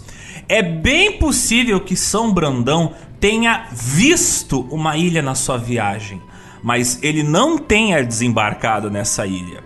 Existe algo que explica isso, uma ilusão de ótica, um fenômeno da ótica chamado de fata morgana. Esse fenômeno, essa miragem, está por trás de vários relatos de navegadores que viram ilhas que desapareciam. Está por trás de relatos de navios fantasmas, cidades voadoras ou até monstros marinhos. Tipo, os caras viram algo, mas não significa que porque eles viram, aquilo existia. Eles viram, os marinheiros viram, os tripulantes viram, como é que você vai negar esse tipo de coisa? É, é tenso. Às vezes ocorre no mar uma coisa chamada refração térmica. O que, que é isso? O ar quente fica em cima do ar frio e normalmente isso é ao contrário. Mas somado a isso, se ocorre algo também chamado tubulação atmosférica, que é quando a energia irradiada pelo Sol acaba sendo distorcida, você vê coisas estranhas no seu horizonte. Então, esse efeito atmosférico, ele acaba provocando uma espécie de lente, não feita de vidro, né? Feita de ar e umidade e luz solar.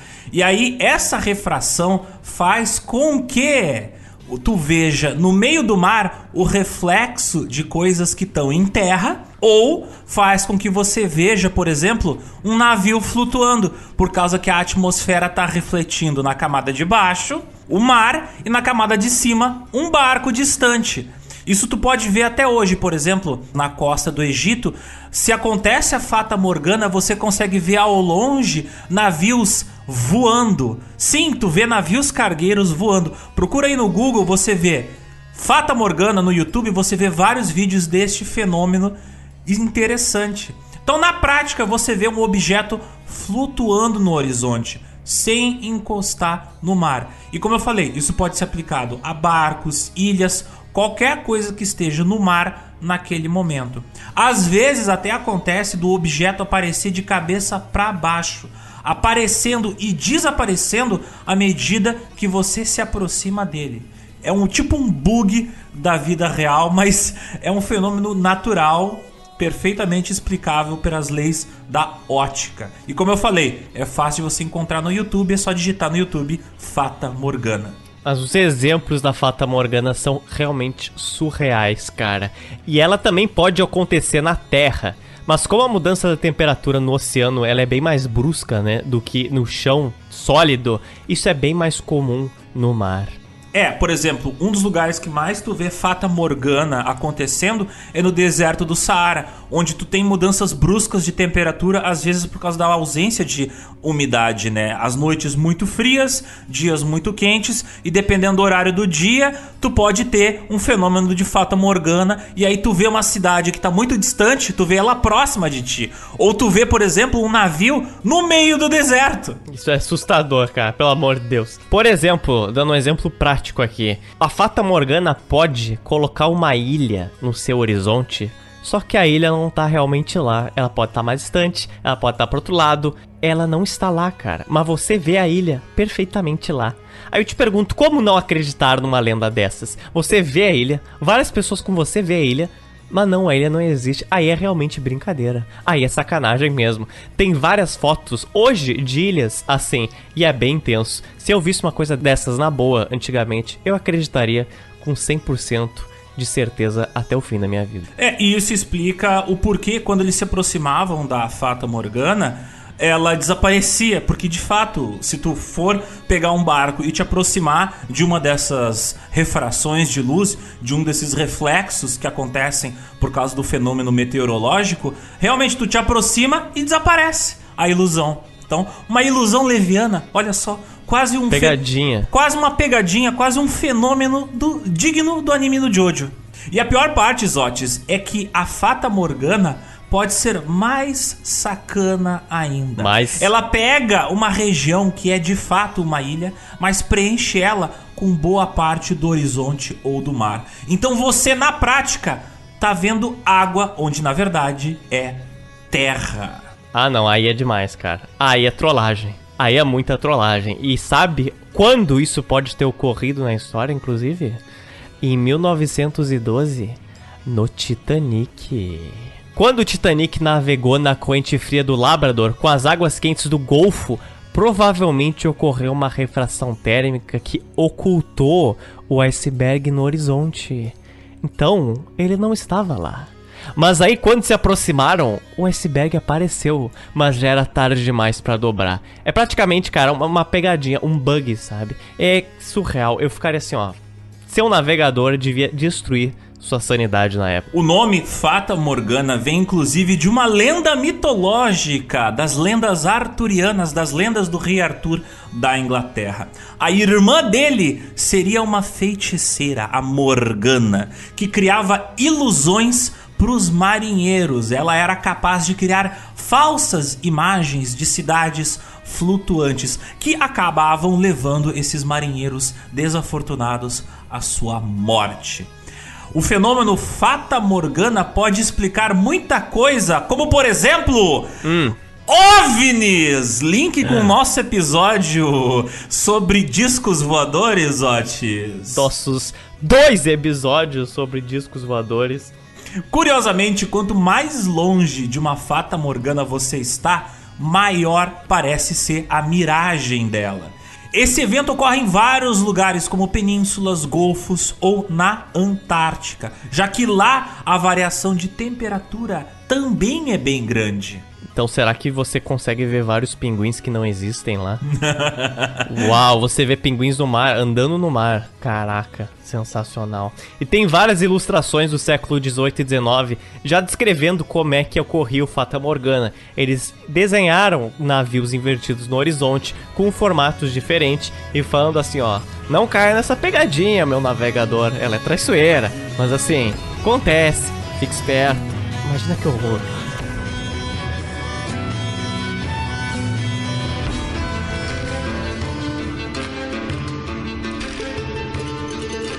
E já que a gente já colocou o pé na jaca, né, Zotes? A gente já, já começou a falar de ilusões levianas. Vamos ter que mergulhar no mundo das lendas dos mares. Hum. A gente precisa falar mais de coisas místicas, que é crucial para esse podcast sobre mapas medievais. Falamos no início deles, dos monstros marinhos, e agora nesse bloco nós vamos explicar melhor a relação deles com os mapas medievais.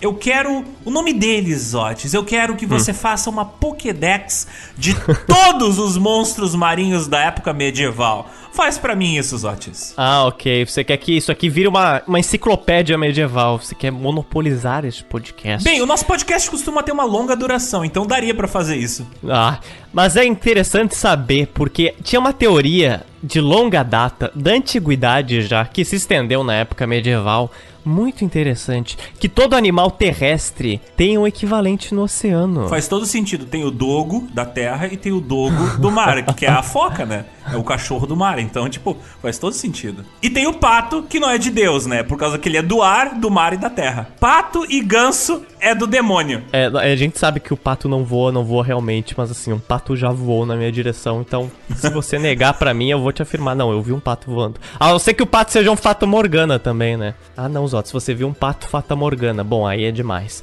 Mas se me perguntam por que que acreditavam nisso, eu pergunto por que que não acreditar nisso? Essa é a pergunta. Por que não acreditar em animais terrestres e marinhos? Eu acho fantástico. Eu acreditaria nisso, com certeza. Acreditavas que existissem cachorros marinhos, que se você pensar, meio que existe. Leões marinhos, que se você pensar, meio que existe. Porcos marinhos, bois marinhos, mas assim, literalmente porcos, né, que nadavam, bois que nadavam, que tinham guelras, que tinham nadadeiras. Seria interessante um boi marinho para para pensar. E claro, aqui a gente falou leões marinhos, bois marinhos. Uh, isso são termos utilizados por alguns animais, mas não é o mesmo bicho que a galera falava na era medieval, né? De fato, existem mamíferos nos mares do mundo, mas não são exatamente os monstros descritos pelos mapas medievais. Mas um plot twist, Zotes, um plot hum. twist carpado. É hum. que a mania de encher os mapas de monstros marinhos hum. não é medieval. Ah, não. Ela é um costume dos cartógrafos modernos. Então, essa vai para grande lista do GeoPizza de fatos que as pessoas achavam que era da época medieval, mas na verdade são acontecimentos da era moderna. Era moderna lê-se depois de 1476, né? Não de hoje, nós estamos querendo dizer. Tem a época moderna, né? Que foi até o início da Revolução Francesa e hoje vivemos na época contemporânea, que é da Revolução Francesa até agora. Mas por que o pessoal colocava monstros nos mapas ali da era moderna. É o que eu falo, por que não? É por que não? Se perguntam por quê, por que não? Olha, motivo bem simples. Normalmente esses monstros preenchiam o grande espaço que havia no oeste do Atlântico, regiões que ainda não eram mapeadas. Então, como os mapas eram uma grande mescla de arte com trabalho científico, não havia nenhum problema em colocar ali umas ilustrações aleatórias para ocupar o lugar do mapa que tu não sabia o que tinha lá, entendeu? Tipo, opa, tem esse trecho do mapa que eu não sei o que tem ali, vou colocar umas ilustrações de monstros até para assustar e alertar os marinheiros dos possíveis perigos daqueles mares desconhecidos e não desbravados? Composição artística é o nome disso, muito simples. Você não vai ver normalmente esses animais, esses monstros desenhados no Mediterrâneo, mas você vai ver eles na costa da África, no Cabo da Boa Esperança, no Atlântico, assim por diante, regiões consideradas, né, desconhecidas, porque de tanto navegador que tinha no Mediterrâneo, se você colocasse ali uma serpente marinha, todo mundo ia dizer que, olha, eu nunca vi nenhuma até agora. Inclusive, muitos artistas do Renascimento, eles eram contratados especificamente para desenhar esses monstros, Alexander. Tipo, você podia fazer um PhD em monstros marinhos e virar um artista que retrata e desenha monstros marinhos. Fantástico! Porque sinceridades à parte aqui, eu acho eles muito bem feitos e detalhados. Alguns realmente pareciam ilustrações científicas da época. Em alguns segundos você olha e você pensa, uau, isso existiu. Não, não, pera aí, isso é totalmente falso. Haviam inclusive artistas que faziam livros inteiros exclusivamente dedicados ao estudo destes supostos animais, mas novamente, isso acontecia no Renascimento. Você quer alguns exemplos, querido ouvinte? Abrão Ortelius publicou em 1570 sequências de ilustrações de serpentes, bois, sereias lutando no mar. E eu nem preciso dizer que eles recebiam, claro, nome, habitats, todo tipo de coisa. Um exemplo é o Ictiocentauro, um animal que tinha partes de homem, cavalo e peixe. É tipo um centauro do mar, cara. Então você não só tem animais mitológicos terrestres, mas tem animais mitológicos que são cópias da mitologia terrestre na água. Fantástico. E o Ictiocentauro, ele tocava caracteristicamente uma viola normalmente na Escandinávia. Ele foi retratado na edição do Teatro Orbius Terrarum de Ortelius de 1573. Então não só é um monstro, mas também é um músico. O cara é o bichão, né? Tu é o bichão. Tu assusta os navegadores e tu toca música ao mesmo tempo, né? Tu é o bichão. Ele era um polimata, ele tinha muitas áreas do conhecimento. Outro exemplo de lenda que temos aqui é do Hans Edge, um missionário dano norueguês, quando ele viajou para a costa oeste da Groenlândia no fim do século 17, que disse o seguinte: Uma criatura terrível apareceu, nada parecido com o que vimos antes. O monstro ergueu a cabeça tão alto que parecia ser mais alto do que a altura do mastro principal do barco. A cabeça era pequena e o corpo curvo e enrugado. A criatura desconhecida usava barbatanas gigantes que a impulsionavam através da água. Mais tarde, os marinheiros também viram a sua cauda. O monstro era mais comprido do que todo o nosso navio. Especula-se que isso tenha sido, na verdade, uma lula gigante, o que só deixa, na verdade, a história mais assustadora ainda, né? Exato. No entanto, no final do século XVII, os monstros marinhos começaram a desaparecer dos mapas. Porque descobriu-se que eles não habitavam essas regiões. Ah. Ao contrário, agora muitos mapas tinham desenhos dizendo onde eram regiões de pesca de baleias e de peixes no Atlântico, assim como descrições de como prepará-los. Algo mais direto ao ponto e prático para os navegadores daquela época. Mas eu tenho um outro monstro que você esqueceu de citar, Zotes. Ah, lá vai. Serpente marinha, tu sabe que tem cientistas hoje em dia que, comparando relatos de turistas com relatos de navegadores do século XV, XIV, XIII, XVII, eles chegaram à conclusão de que, opa, esses relatos batem. Só que no caso dos turistas do século XX e XXI, eles sabem o que eles estão vendo. Eles sabem que aquela serpente marinha, na verdade, é o pinto de uma baleia. Ah, meu Deus do céu. Eu preferia uma serpente marinha me cercando do que. Meu Deus do céu. Então, vários dos relatos antigos de serpentes marinhas, na verdade, eram relatos de alguém fazendo um voyeur da transa de baleias. Ai, meu Deus, você está cercado de bilaus no meio do Atlântico. Assustador mesmo. Se você já viu o tamanho do coração de uma baleia, agora imagina o tamanho. Bem, o coração de uma baleia é do tamanho de um Fusca. Imagina o tamanho do bilau da baleia. Então não é à É toa. maior que... do que um Fusca? Imagino que sim. Vamos pesquisar só um momento. Size of whale Pênis. penis. Ah, não, 4 metros. Meu Deus. Uou! Eu tô vendo aqui. Pera aí, Zods, eu vou te mandar pelo Discord. Ó, Cara, o que é isso? Parece um. Meu Deus. Parece um espaguete, sabe, de piscina. Só que três deles juntos. Tem uma foto que vocês vão encontrar na- internet que é de uma baleia de barriga pra cima e tá aparecendo a parada ali. E até hoje tem gente que olha e acha que é um monstro do mar, por causa que é uma coisa rosa saindo de um corpo preto. Mas na verdade é um bilau de baleia. Caraca. Os olhos estão em choque. Tô, tô. É que realmente tu olha parece mesmo Parece um uma língua gigante, cara. Bem, dá uma lambida, mas não do jeito que a gente Deus. espera. tá aí, GeoPizza ensina que no mar tem piroca. Assustador.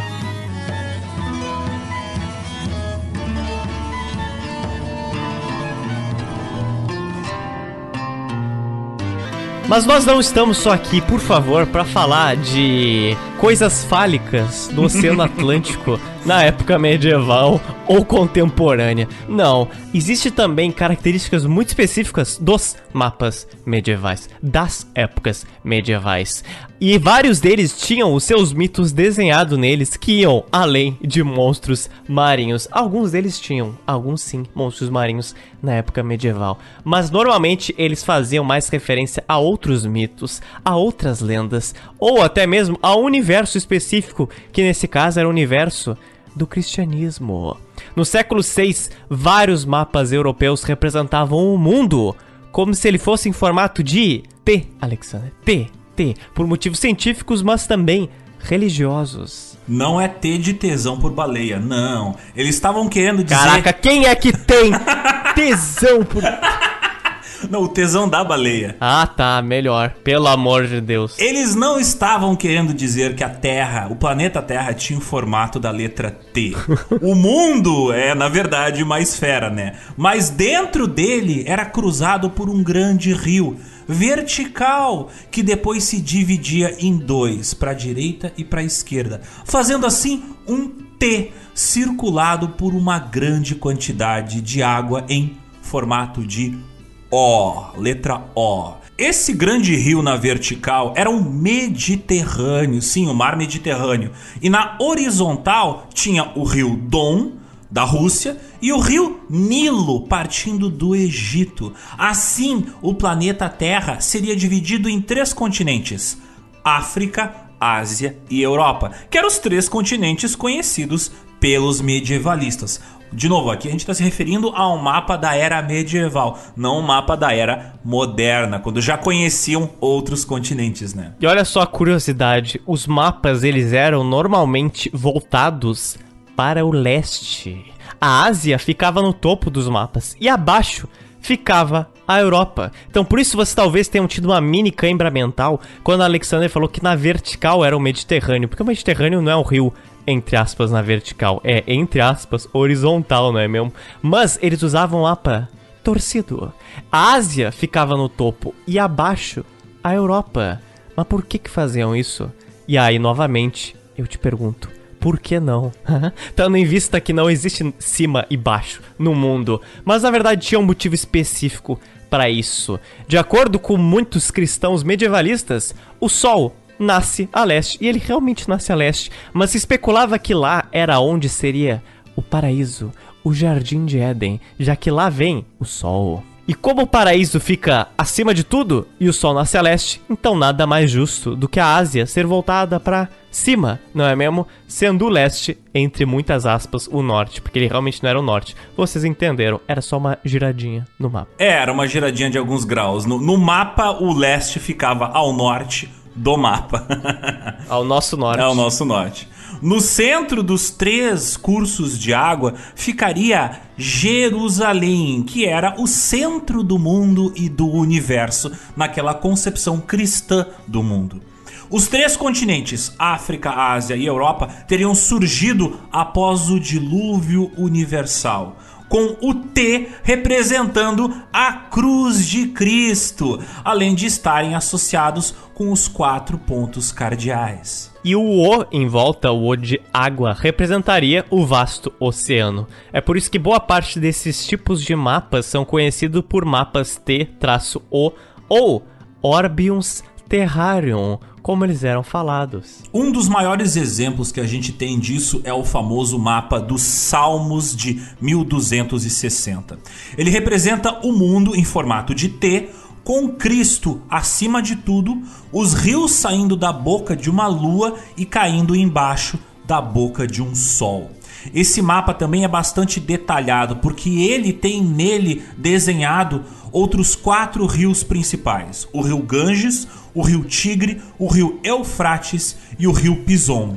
Esse mapa muitas pessoas já devem ter visto, porque ele ilustrava muitos livros de história, inclusive do Fundamental. E aí você se pergunta por que, que desenhavam Jesus gigante nos mapas, pelo amor de Deus. Mas era todo esse conceito que a gente falou. Mas se você está se perguntando, mas Watts, eu nunca ouvi falar no rio Pison da minha vida. Onde fica o rio Pison? E eu digo, você nunca viu o Rio Pison ou leu sobre o Rio Pison, porque ele realmente não existe. Era um rio divino que levava ao Éden. Tudo isso, né, respaldado, óbvio, pela Bíblia. Se tá na Bíblia, tem que estar tá no mapa do planeta Terra. Com certeza. Você já imaginou que o Joe Pizza citasse a Bíblia em algum momento, Alexander? Já pensou isso? Na verdade, a gente já citou a Bíblia várias vezes, né, Zotes? Eu já fui grupo de igreja, então. E tu já foi coroinha. É, mas eu não li uma missa aqui para os nossos ouvintes. Mas agora, eu vou ler. Porque, de acordo com Gênesis 2, 10, 14, a Bíblia Sagrada, página 4. E saía um rio do jardim do Éden. E dali se dividia, repartindo-se em quatro braços. O primeiro chamava-se Pison. É o que rodeia a terra de Havilá, onde há ouro. O segundo rio chama-se Gion. É o que circunda a terra de Cuxi. O terceiro rio é o Tigre. É o que corre pelo oriente da Assíria e o quarto é o Eufrates. Esses mapas em T, eles não se propunham em ser o mapa mundo, inclusive, mas sim só de uma parte do hemisfério, propositalmente, porque novamente os cartógrafos já sabiam que havia outro hemisfério, que aquele lá não era todo mundo conhecido, mas o que tinha nesse outro hemisfério Ainda não sabemos, então vamos mapear o que nos interessa. Alguns diziam que este outro hemisfério onde nós estamos era totalmente coberto de água. Porque, né, se existia uma parte do planeta Terra, um hemisfério do planeta que era coberto de terra, o outro só podia ser completamente coberto de água. Isso também porque fazia sentido dentro da simetria de Deus. Se Deus é simétrico e tem muita terra em uma parte do globo, em um dos hemisférios do planeta, é preciso ter muita água no outro lado do globo. Não tá tão errado assim, porque o Oceano Pacífico é bem grandão, né? é verdade. Mas isso não era exatamente um consenso na Idade Média. Muitas pessoas discordavam dessa visão, dizendo exatamente a mesma coisa, rebatendo essa suposição com outra suposição. Se existe um Deus e esse Deus é simétrico, então seria necessário existir uma outra parte do globo com outros três continentes, com outro tipo de África, Europa e Ásia. Se você pensar, realmente faz sentido, não é mesmo? Então, tinha todo tipo de teoria possível. E essa outra massa de terra era chamada de antípoda.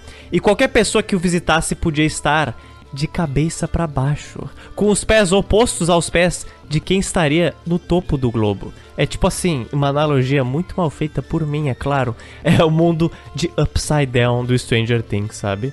Muitos debates ocorriam sobre se as regiões antípodas eram de fato ou não habitáveis. Antípodas eram teorizadas desde a antiguidade. Como a gente falou, Erastótenes tinha proposto isso, assim como vários outros cartógrafos gregos, romanos e, é claro, medievais. E se você for somar aí na conta, daí também vem lendas como, por exemplo, a de Atlântida. Então, os antípodas, eles foram apropriados, né, da antiguidade e somados ao imaginário medieval cristão. E normalmente na Idade Média tinha o consenso de que tinha zonas muito quentes e muito frias desse planeta. Algumas delas inabitáveis e só o meio dela seria habitável. Agora, onde estão essas zonas? No norte, no sul, é quente no norte, é quente no sul, variava de mapa para mapa. Para alguns, bem no leste, perto da onde estaria o paraíso, era muito quente, porque era onde o sol nascia. Se você fosse até lá, morreria tostado. Se você fosse para o oeste do Atlântico, seria tudo congelado, por causa que era na direção oposta ao paraíso, direção oposta do sol. Alguns inclusive diziam que alguns antípodas eles eram habitáveis, mas não deveriam ser habitados. O motivo? Jesus. Jesus havia enviado seus discípulos para pregar a todos os povos da terra. E se os antípodas, a região das antípodas, era habitável, mas não recebeu a palavra de Cristo, significava que Jesus estava dando aos seus discípulos uma tarefa impossível e, portanto, Jesus estava errado. Jesus, como membro da Trindade, não poderia estar errado, ou seja, não habitem então essas zonas. No século IV, inclusive, o teólogo, o Santo Agostinho, ele falou basicamente para ninguém ir para os antípodas, mesmo quem puder. Então, onde estão os antípodas? Descubra, mas mesmo se descobrir, não vá para lá. Talvez por isso que o Brasil seja essa terra abandonada por Deus, né, Zotes? Aqui é as antípodas. Eles acharam as antípodas. Não deveria. não, não deveria ter achado. Deixem como estava antes, tudo na mais maravilhosa paz. Mas, Zotes, a gente citou que a Ásia ficava bem próximo do Éden, ao ladinho ali do paraíso. Então eu te pergunto, essa proximidade da Ásia ali, do Éden, hum. essa proximidade da Ásia em relação ao Sol, hum. não gerava um certo tipo de fascínio pela Ásia? Ah, e se gerava, meu filho. Desde a alta até a baixa Idade Média, a China e o Japão tiveram em volta de mito para muitos europeus. É por isso, inclusive, que a viagem do Marco Polo, um veneziano à Ásia, é cheia de lendas e mitos, e até hoje muito se debate o que é verdade, o que é mentira, existiu um Marco Polo ou não? Existem muitas perguntas. Até hoje é difícil dissociar o que é verdade, o que é mito, o que é invenção do Marco Polo nos escritos que ficaram dele.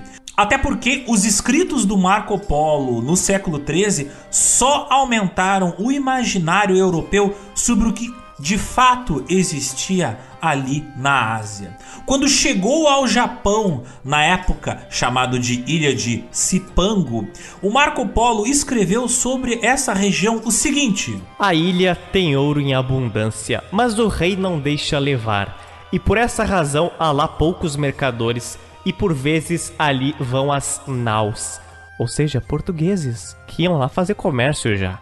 Nenhum negociante ou estrangeiro chegou ao interior da ilha. Falarei a respeito de um palácio maravilhoso que um grande senhor da ilha possui. É um palácio grande, todo coberto de ouro fino, tal como são cobertas de chumbo as nossas igrejas. É de um valor incalculável.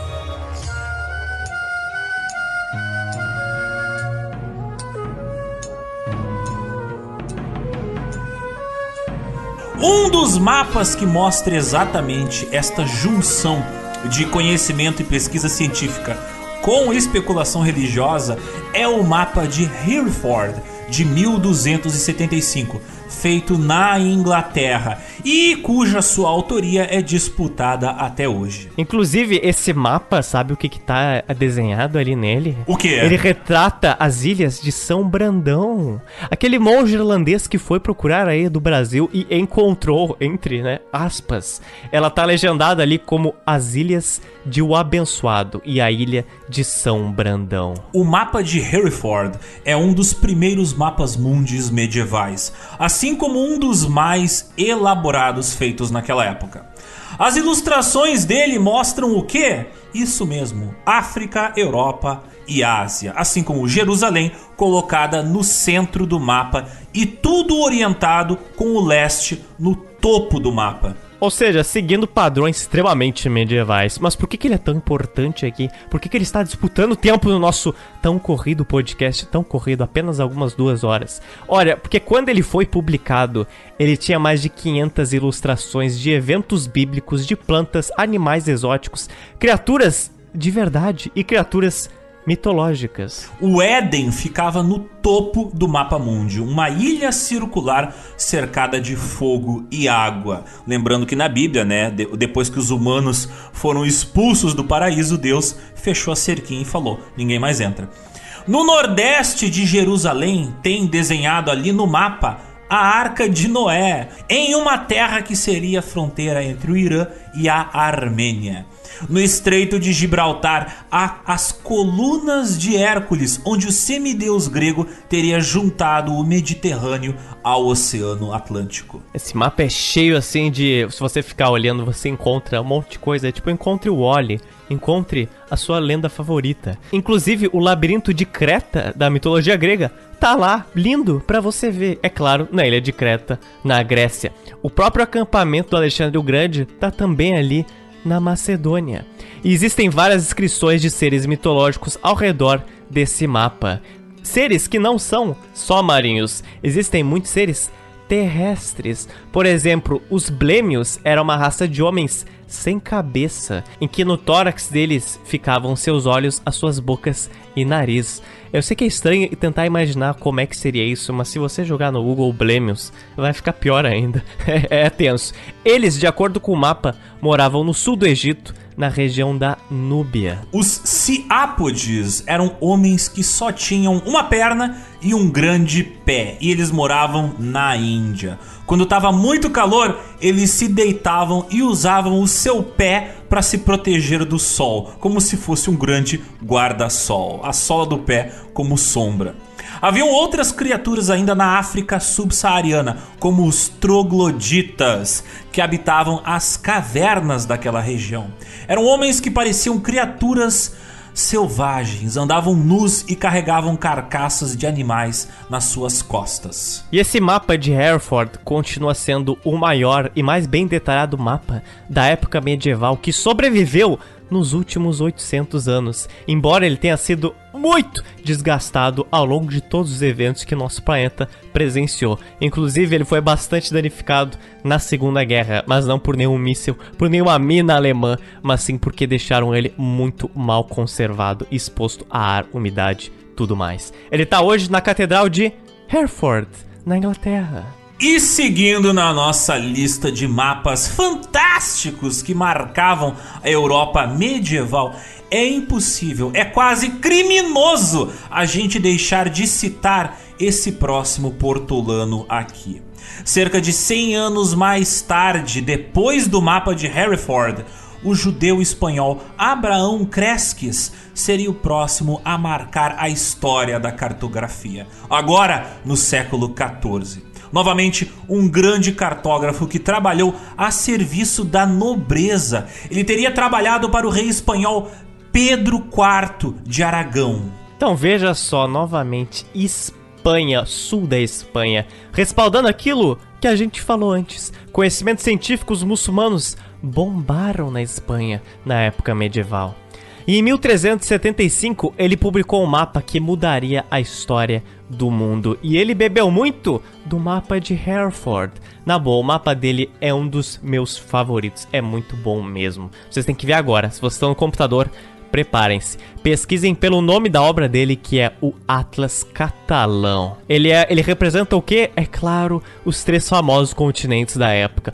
Um mapa repleto de ilustrações de povos, bandeiras de nações, fortificações, animais e pessoas que viviam nesses lugares. Mas o que eu gosto dele é que ele realmente parece uma coisa muito mais próxima da realidade do que algo que é muito mais mitológico.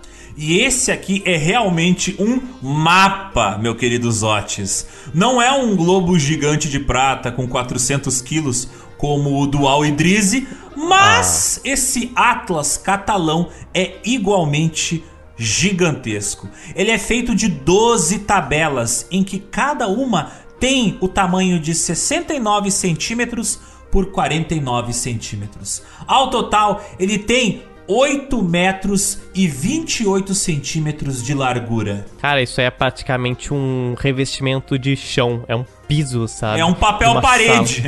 é um papel parede. O que era, na verdade, não é mesmo? Você pode facilmente perder muitas horas e horas olhando para esse mapa. Inclusive, se você for fazer isso, dica dos Otis. No oeste do Saara, olha só que interessante.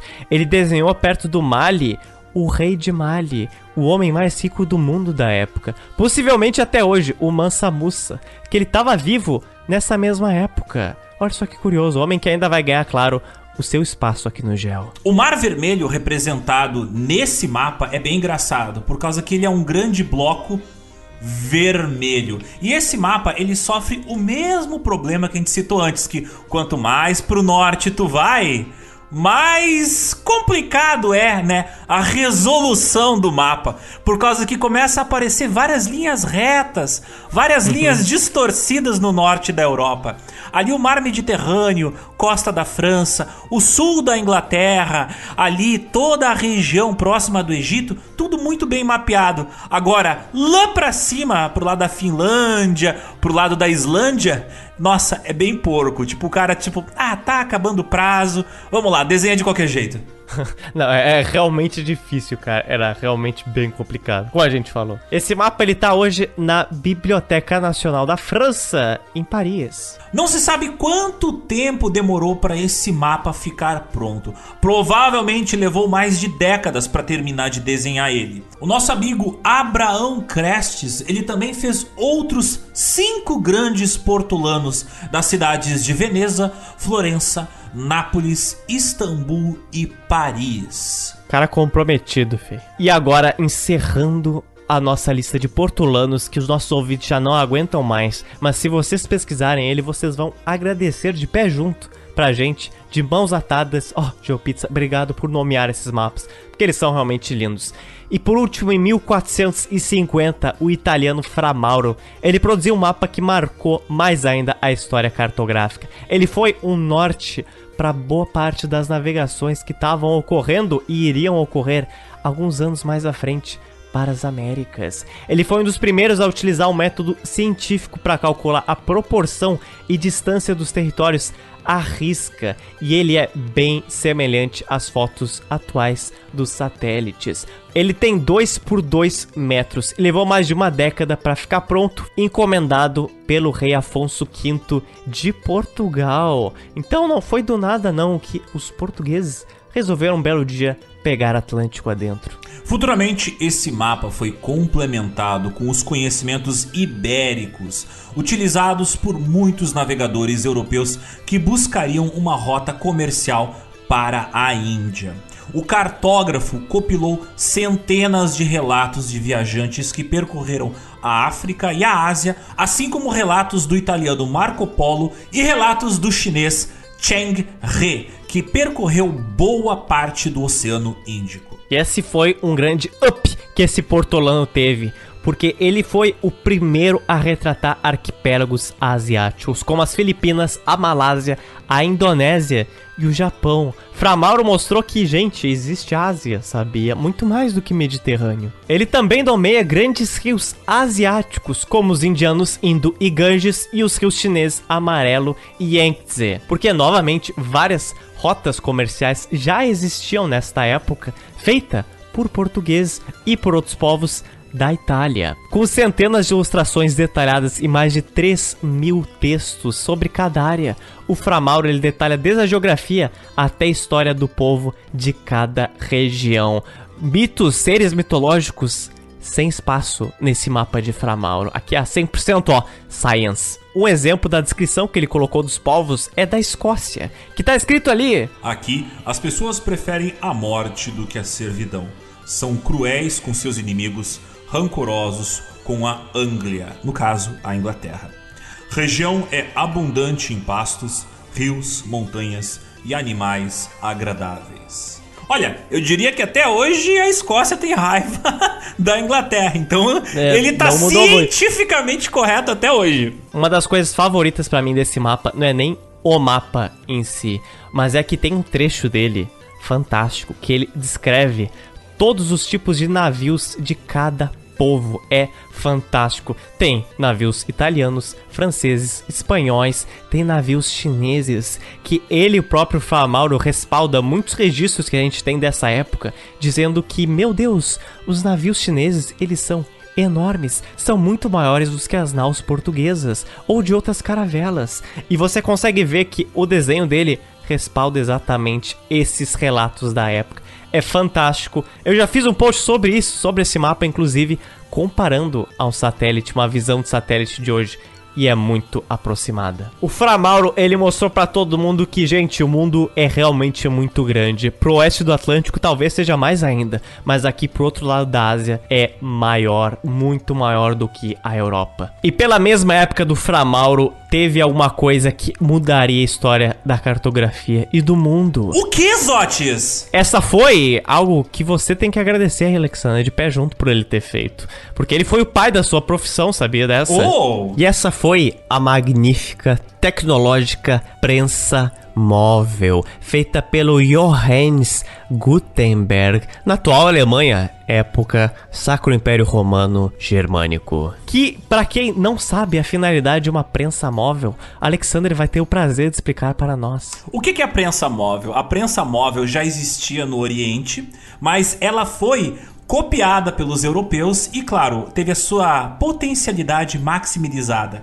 A prensa móvel foi o início da produção em massa de material impresso. Foi através da prensa móvel de Gutenberg que foi possível agora você fazer uma página de texto ela toda esculpida em chumbo, né? Cada letrinha uma pecinha, você encaixa como Lego numa tábua e depois você bate ela na tinta, bate no papel, bate na tinta, bate no papel. Agora, copiar um texto, isso ali em 1440 demorava segundos, não anos. E por causa da prensa de Gutenberg, vocês já devem ter ouvido isso no colégio, o valor dos livros barateou absurdamente. Agora tu não precisava mais de monges copistas levando anos para copiar um livro. Não, por causa do Gutenberg, levava uma semana para uma 300 livros ficarem prontos. Então agora o mapa, ó sim, ele virou muito mais acessível pra muita gente. Porque bastava o cara recortar ali, né? Cortar na madeira, faz um carimbão, passa na tinta, passa no papel. Passa na tinta, passa no papel.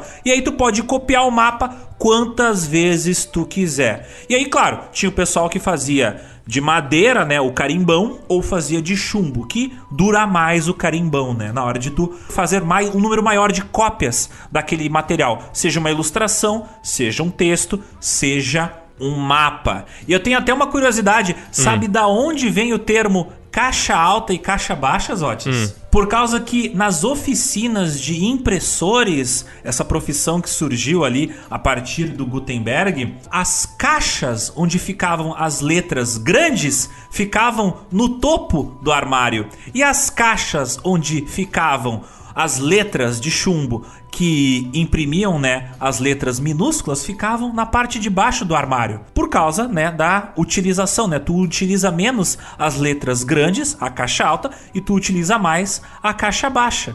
Então tem a caixa alta, caixa baixa. Ah, fantástico. E poucos anos mais tarde, da invenção da prensa móvel, ocorreria queda de Constantinopla, 1453. E com esta data, o GeoPizza fica por aqui, porque a cartografia medieval iria trilhar e pavimentou um caminho enorme para os mapas modernos, mas este é outra história.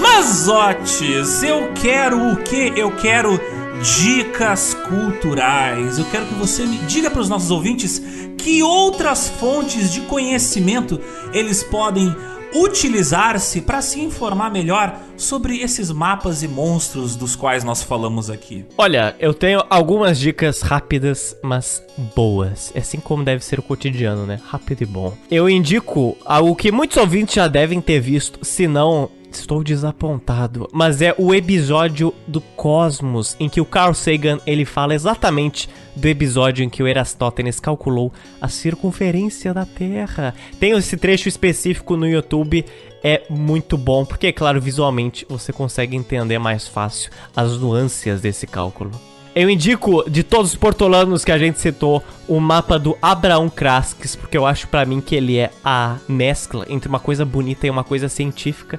É o que eu mais gosto de ficar olhando.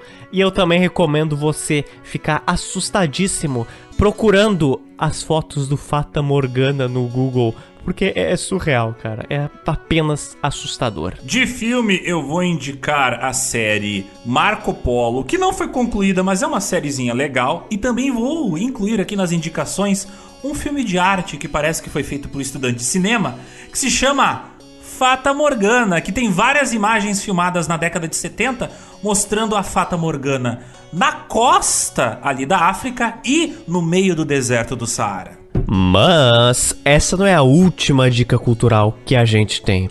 Tem uma última aqui que é para quem tem Twitter. Esse é o arroba Fake History Hunt. Como o nome diz, ele é um historiador que ele caça com laço, ele fisga e desmente fake news no Twitter e também de outras notícias sobre a história que viralizaram.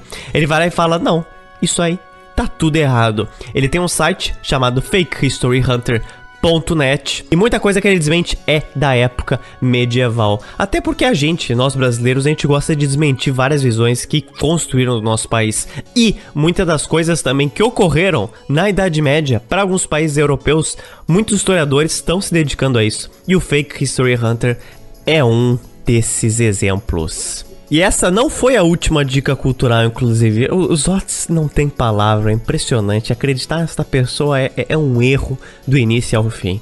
Eu já indiquei no início, mas eu indico novamente. Tem no Twitter, tem site, tem tudo. Se chama Medievalists. Tipo medievalistas, mas em inglês. Que, como eu citei no início, é uma historiadora dedicada ao estudo da época medieval, todo estudo da época europeia medieval até em torno do leste europeu. Ela entrevista muitas pessoas, ela tem podcast e é muito bom. E é curto, viu? Então, se você reclama do GeoPizza, vai lá escutar os episódios dela, que é bem curtinho, do jeito que você gosta, viu?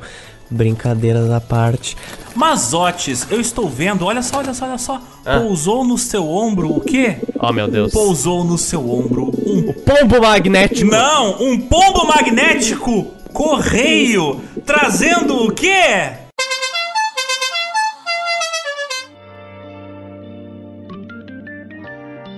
Chamando na tele. Os recadinhos trazidos por pombos, enviados pelos nossos ouvintes. Zotes, o que que o Pombo Correio trouxe pra gente esta quinzemana? O Charlie Tangão da Massa, novamente, este grande homem por aqui, que ele mudou o nickname dele no Twitter, mas eu continuarei chamando ele eternamente de Charlie Tangão da Massa. E como um bom homem viajado, o Charlie já foi para Porto Alegre e ele falou que ele ficou hospedado no Hotel Continental. E eu já me antecipo e digo: sinto muito por ter ficado nessa região de Porto Alegre. E é claro que os comentários deles não foram positivos sobre essa cidade, como naturalmente se espera de qualquer ser provido com mais de dois pontos de QI. Ele fala o seguinte: que ele estava ouvindo a parte que a gente comenta que a cidade parece ter parado no tempo, e é exatamente isso. Porque quando ele ficou ali perto do viaduto ali da, do centro, ele fala que tinha a sensação que aquela região lá era como se fosse um cartão postal dos anos 70. Nas redondezas, aí perto do Riachuelo, de uma farmácia gigante que tem ali do mercado, para ele era um grande cartão postal. E é exatamente isso. Porque existe um cartão postal da década de 60, tirado da rodoviária da cidade, e é igual. Igual mesmo, os prédios, os letreiros, tudo. Existem letreiros lá que são aqueles letreiros bem comuns da década de 70 ou 80, sabe? Que tem até hoje. E toda essa região que liga o centro, ali o bairro Floresta, é muito mal conservado. E é na entrada da cidade. Então, assim, é aquela boa-vinda para quem veio conhecer essa cidade. Ela já te mostra assim, ó, você veio para Porto Alegre, você vai se arrepender. E dentro do grupo do Geoburgo, ali no WhatsApp, o Ramon falou que já se limpou usando folha de bananeira. E o Val falou que quando a mãe dele morava no sertão central do Ceará, lá pelo início dos anos 60, eles também usavam o sabugo de milho para a higienização. O João de Campinas veio falar comigo e ele falou uma coisa bem interessante aqui. Ele comenta que quando falam do shopping total, que foi uma planta fabril e se tornou outra coisa, isso tem nome, se chama brownfield, que é quando um prédio industrial é abandonado e é tomado para outro uso. Isso também é uma rugosidade no espaço, um conceito criado por Milton Santos, o maior geógrafo da história do Brasil, que se refere a uma forma ou infraestrutura no espaço que é um modo de produção ou condição econômica que já não é mais vigente. Ele aborda essa e outros conceitos que pensei que poderiam ser interessantes para vocês no livro A Natureza do Espaço. E também fica a sugestão porque esse livro é bem bom. Sim, eu não tinha lido e eu comecei a ler há pouco tempo já tinha muito ouvido falar do Milton Santos, só tinha lido alguns textos dele, mas livro não. E, cara, vale muito a pena. Fica também a indicação com certeza o maior geógrafo do Brasil. No Twitter, o Luigi Mascali Pedrolo, ele falou uma coisa bem interessante que eu já tinha ouvido falar em algumas alguns contextos aqui de Porto Alegre, mas eu não tinha me aprofundado, que é o seguinte: túneis, túneis nessa cidade, Alexandre. Você já ouviu falar de túneis nessa cidade? Já, já ouvi falar. Pois é, então, não é lenda urbana, não é fake news, não é lenda de tour de Porto Alegre de centro. O que acontece? Existem alguns túneis que foram construídos em várias épocas diferentes na cidade por motivos principalmente militares, e se acredita que os primeiros começaram pela própria fundação da cidade, em torno de 1773. O que faz muito sentido, porque como a gente comentou, foi fundada essa cidade numa época de guerra. Então, realmente respalda isso. Na Revolução Farroupilha, em 1836, os túneis eram utilizados com a finalidade de fuga. Inclusive, disse que Nessa data teriam sido encontrados quatro desses túneis. E quando teve a exposição no início do século XX no campo da Várzea, encontraram, ou é dito que um cara na sua chácara encontrou um túnel no campo da Várzea que ligava até perto do centro que te faz ver o quão grande eram realmente esses túneis. E na década de 1930, quando foi aberta a Avenida Borges de Medeiros e construído aquele viaduto ali que tem nela, mais um túnel teria sido encontrado. Inclusive, tem uma lenda urbana, que eu não sei se é verdade, se é mentira, que é a entrada para um desses túneis. E não é túnel de terra, é túnel com cobertura de tijolo, com estruturas sustentando eles até hoje. A entrada de um desses túneis estaria. Está no Palácio Piratini. Não, não só no, no Palácio Piratini, também estaria no viaduto da Borges de Medeiros, uma das verdade. entradas para esses túneis. É verdade, porque existem várias lojinhas ali nos arcos da Borges. E tem escadarias que estão escondidas atrás de paredes e, e portas de metal. Isso é muito a câmara secreta do Harry Potter, sabe? Uma daquelas lojinhas é um túnel subterrâneo. Um dia a gente ainda vai fazer uma Geo-Invasion ali pra explorar aqueles túneis. É, eu não quero saber de túneis subterrâneos em Paris, eu quero saber túneis subterrâneos aqui, Porto Alegre. Vai que a gente encontra alguns restolhos de ouros roubados na década de 1830, 1840 em Zotes. Aí a gente vai finalmente realizar o sonho do burgo próprio, nosso próprio castelo. Acho que a gente vai encontrar mais Shark do que ouro. O CF Brasil no Twitter, que foi mesmo aí que tava fazendo altas tours em Minas Gerais com a sua motoca, ele falou que ele também foi de moto até Colônia de Sacramento. E ele fala que me impressionou bastante o trecho depois de Rio Grande, a travessa da reserva do Taim e Santa Vitória do Palmar. Percorreu uma estrada plana e de retas intermináveis de 80 ou 90 quilômetros. Um espetáculo. A minha mãe é. Oh my god! Oh my god! Ela faz um acréscimo aqui ao que a gente comentou. Ela falou que em 1979 eu fui visitar uma amiga que morava no bairro Três Figueiras, sozinha com o carro do meu pai. De repente me vi perdida numa rua de chão batido, cheia de agricultores com enxada na mão. Então aqui só um parênteses, você vê que é de família se perder dentro do carro. E ela continua, onde depois foi aberta a Nilo Peçanha e inaugurado o shopping Iguatemi em 1993. E repito aqui o que eu já disse antes naquela edição passada. Muita gente acha que o Shopping Guatemi é muito antigo. Não, ele é mais novo do que eu. Ele é um jovem shopping, cara. Nossa. O Felipe, que é um barão que participa ali dos fights ali dentro do Geoburgo, ele comentou o seguinte: Achei muito legal vocês terem focado bastante na história dos povos não europeus da região. Para quem não é gaúcho, a sensação é que toda a cultura do sul é de influência europeia, o que obviamente não procede. Inclusive, me atentei mais a isso depois de um colóquio que participei na UFMG, em que um professor, ao apresentar o seu trabalho, fez menção à negligência que existe ao patrimônio indígena e negro no sul. Também queria mencionar que durante toda a retratação desse período de imenso progresso, logicamente questionável, dos anos 30 e 40 de Porto Alegre, não me saía da cabeça o Megatério, edifício central da narrativa de Olhar os Lírios do Campo, um livro de Érico Veríssimo. A história que se passa justamente na década de 1930 mostra muito desse processo que ocorria a todo vapor na cidade. Tem um livro muito bacana chamado Origens da Habitação Social no Brasil, do professor Nabil Bonduki.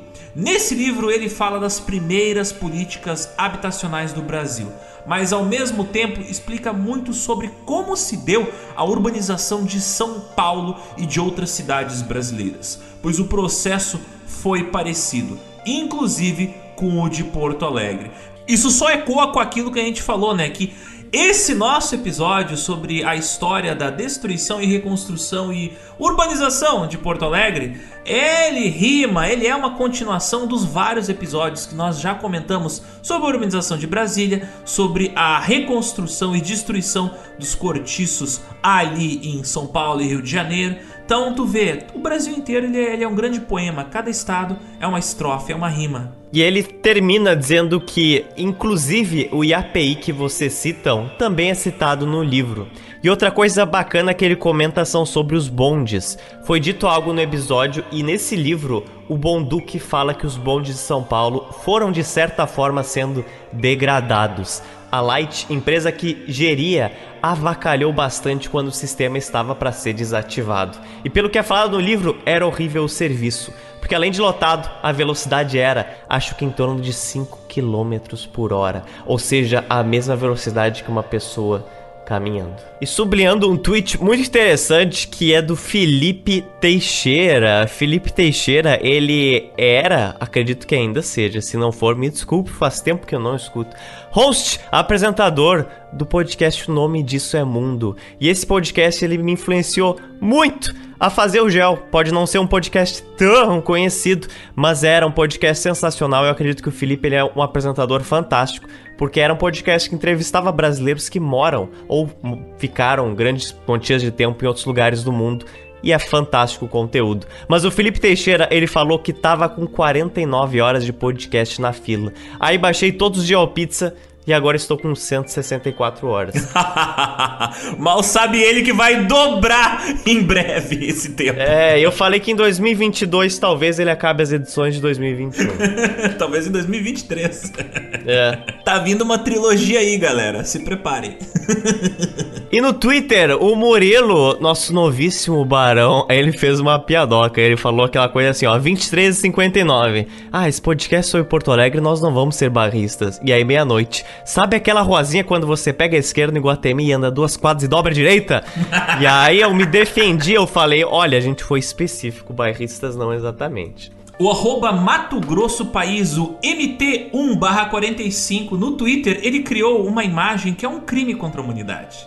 É basicamente, eh, vai ser julgado pelo eu Tribunal defendo, de Raia. Eu defendo, É o eu logo defendo. do GeoPizza com ketchup! Não põe ketchup na pizza, é Pode errado! pôr.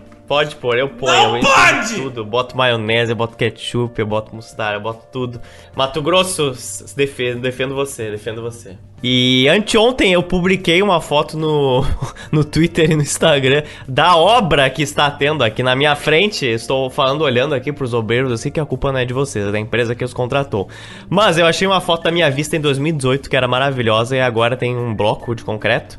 E aí o Thiago no Twitter ele falou assim: Eu acho que essa obra é daquele português hater. uma possibilidade. És lixo. És lixo, agora coberto de cimento. É.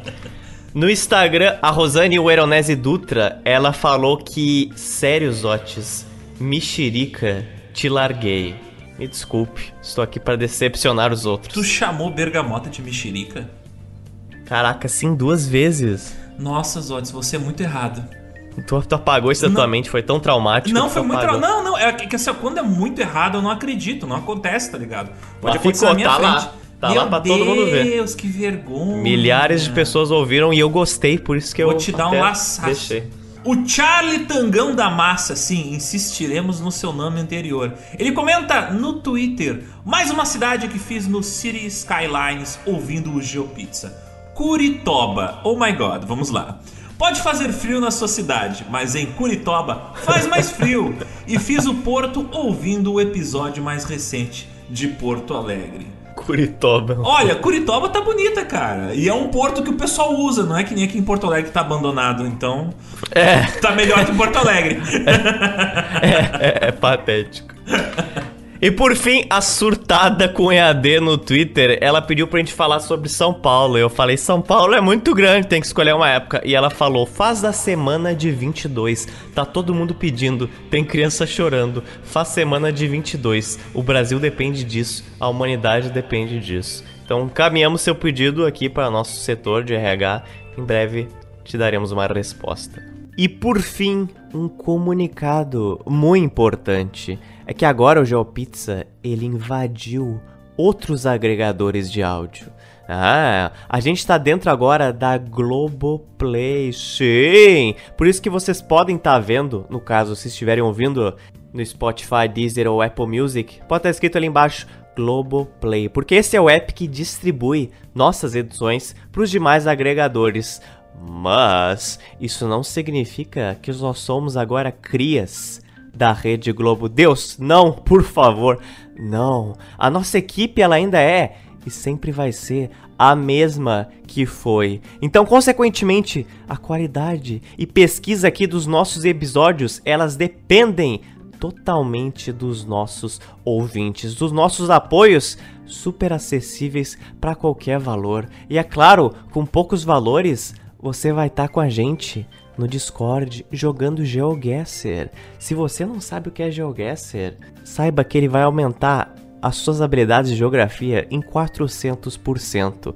Venha para nossa comunidade que é o maravilhoso Geoburgo e também nos enviar sugestões de pautas, de livros ou até de conceitos que acha legal a gente abordar por aqui. Quem sabe até mesmo você, apoiador, não apareça eventualmente uma ediçãozinha aqui do Gel falando, quem sabe, da sua cidade. Sim, isto é possível. Link das nossas campanhas PicPay, Apoia-se, Patreon estão todas aqui na descrição deste episódio. Temos então uma pizza com gosto de tinta medieval, só que roubada por pombos que roubam pedaços de pizza igual ratos roubam pedaços de pizza no metrô de Nova York? Temos uma fornada de portolanos de 8 metros de largura carregado por vários pombos magnéticos. É isso então. Até a próxima quinzemana. Até logo.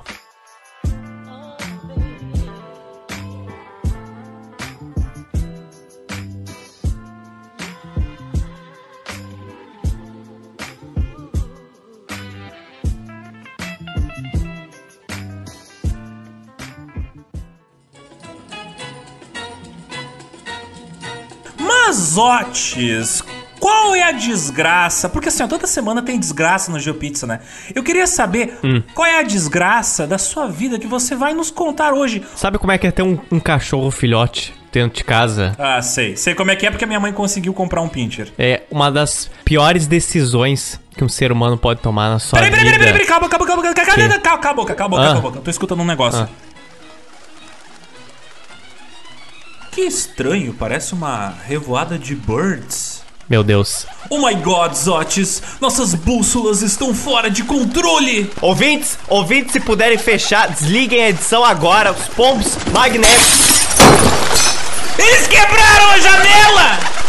Eles entraram no Geoburgo, entraram no Geoburgo. Fecha o Geoburgo, fecha. Estão entrando pela vidraça! Corre, Zotes, corre! Fuja, fuja dos pombos magnéticos. Ai, estão picando meus mamilos!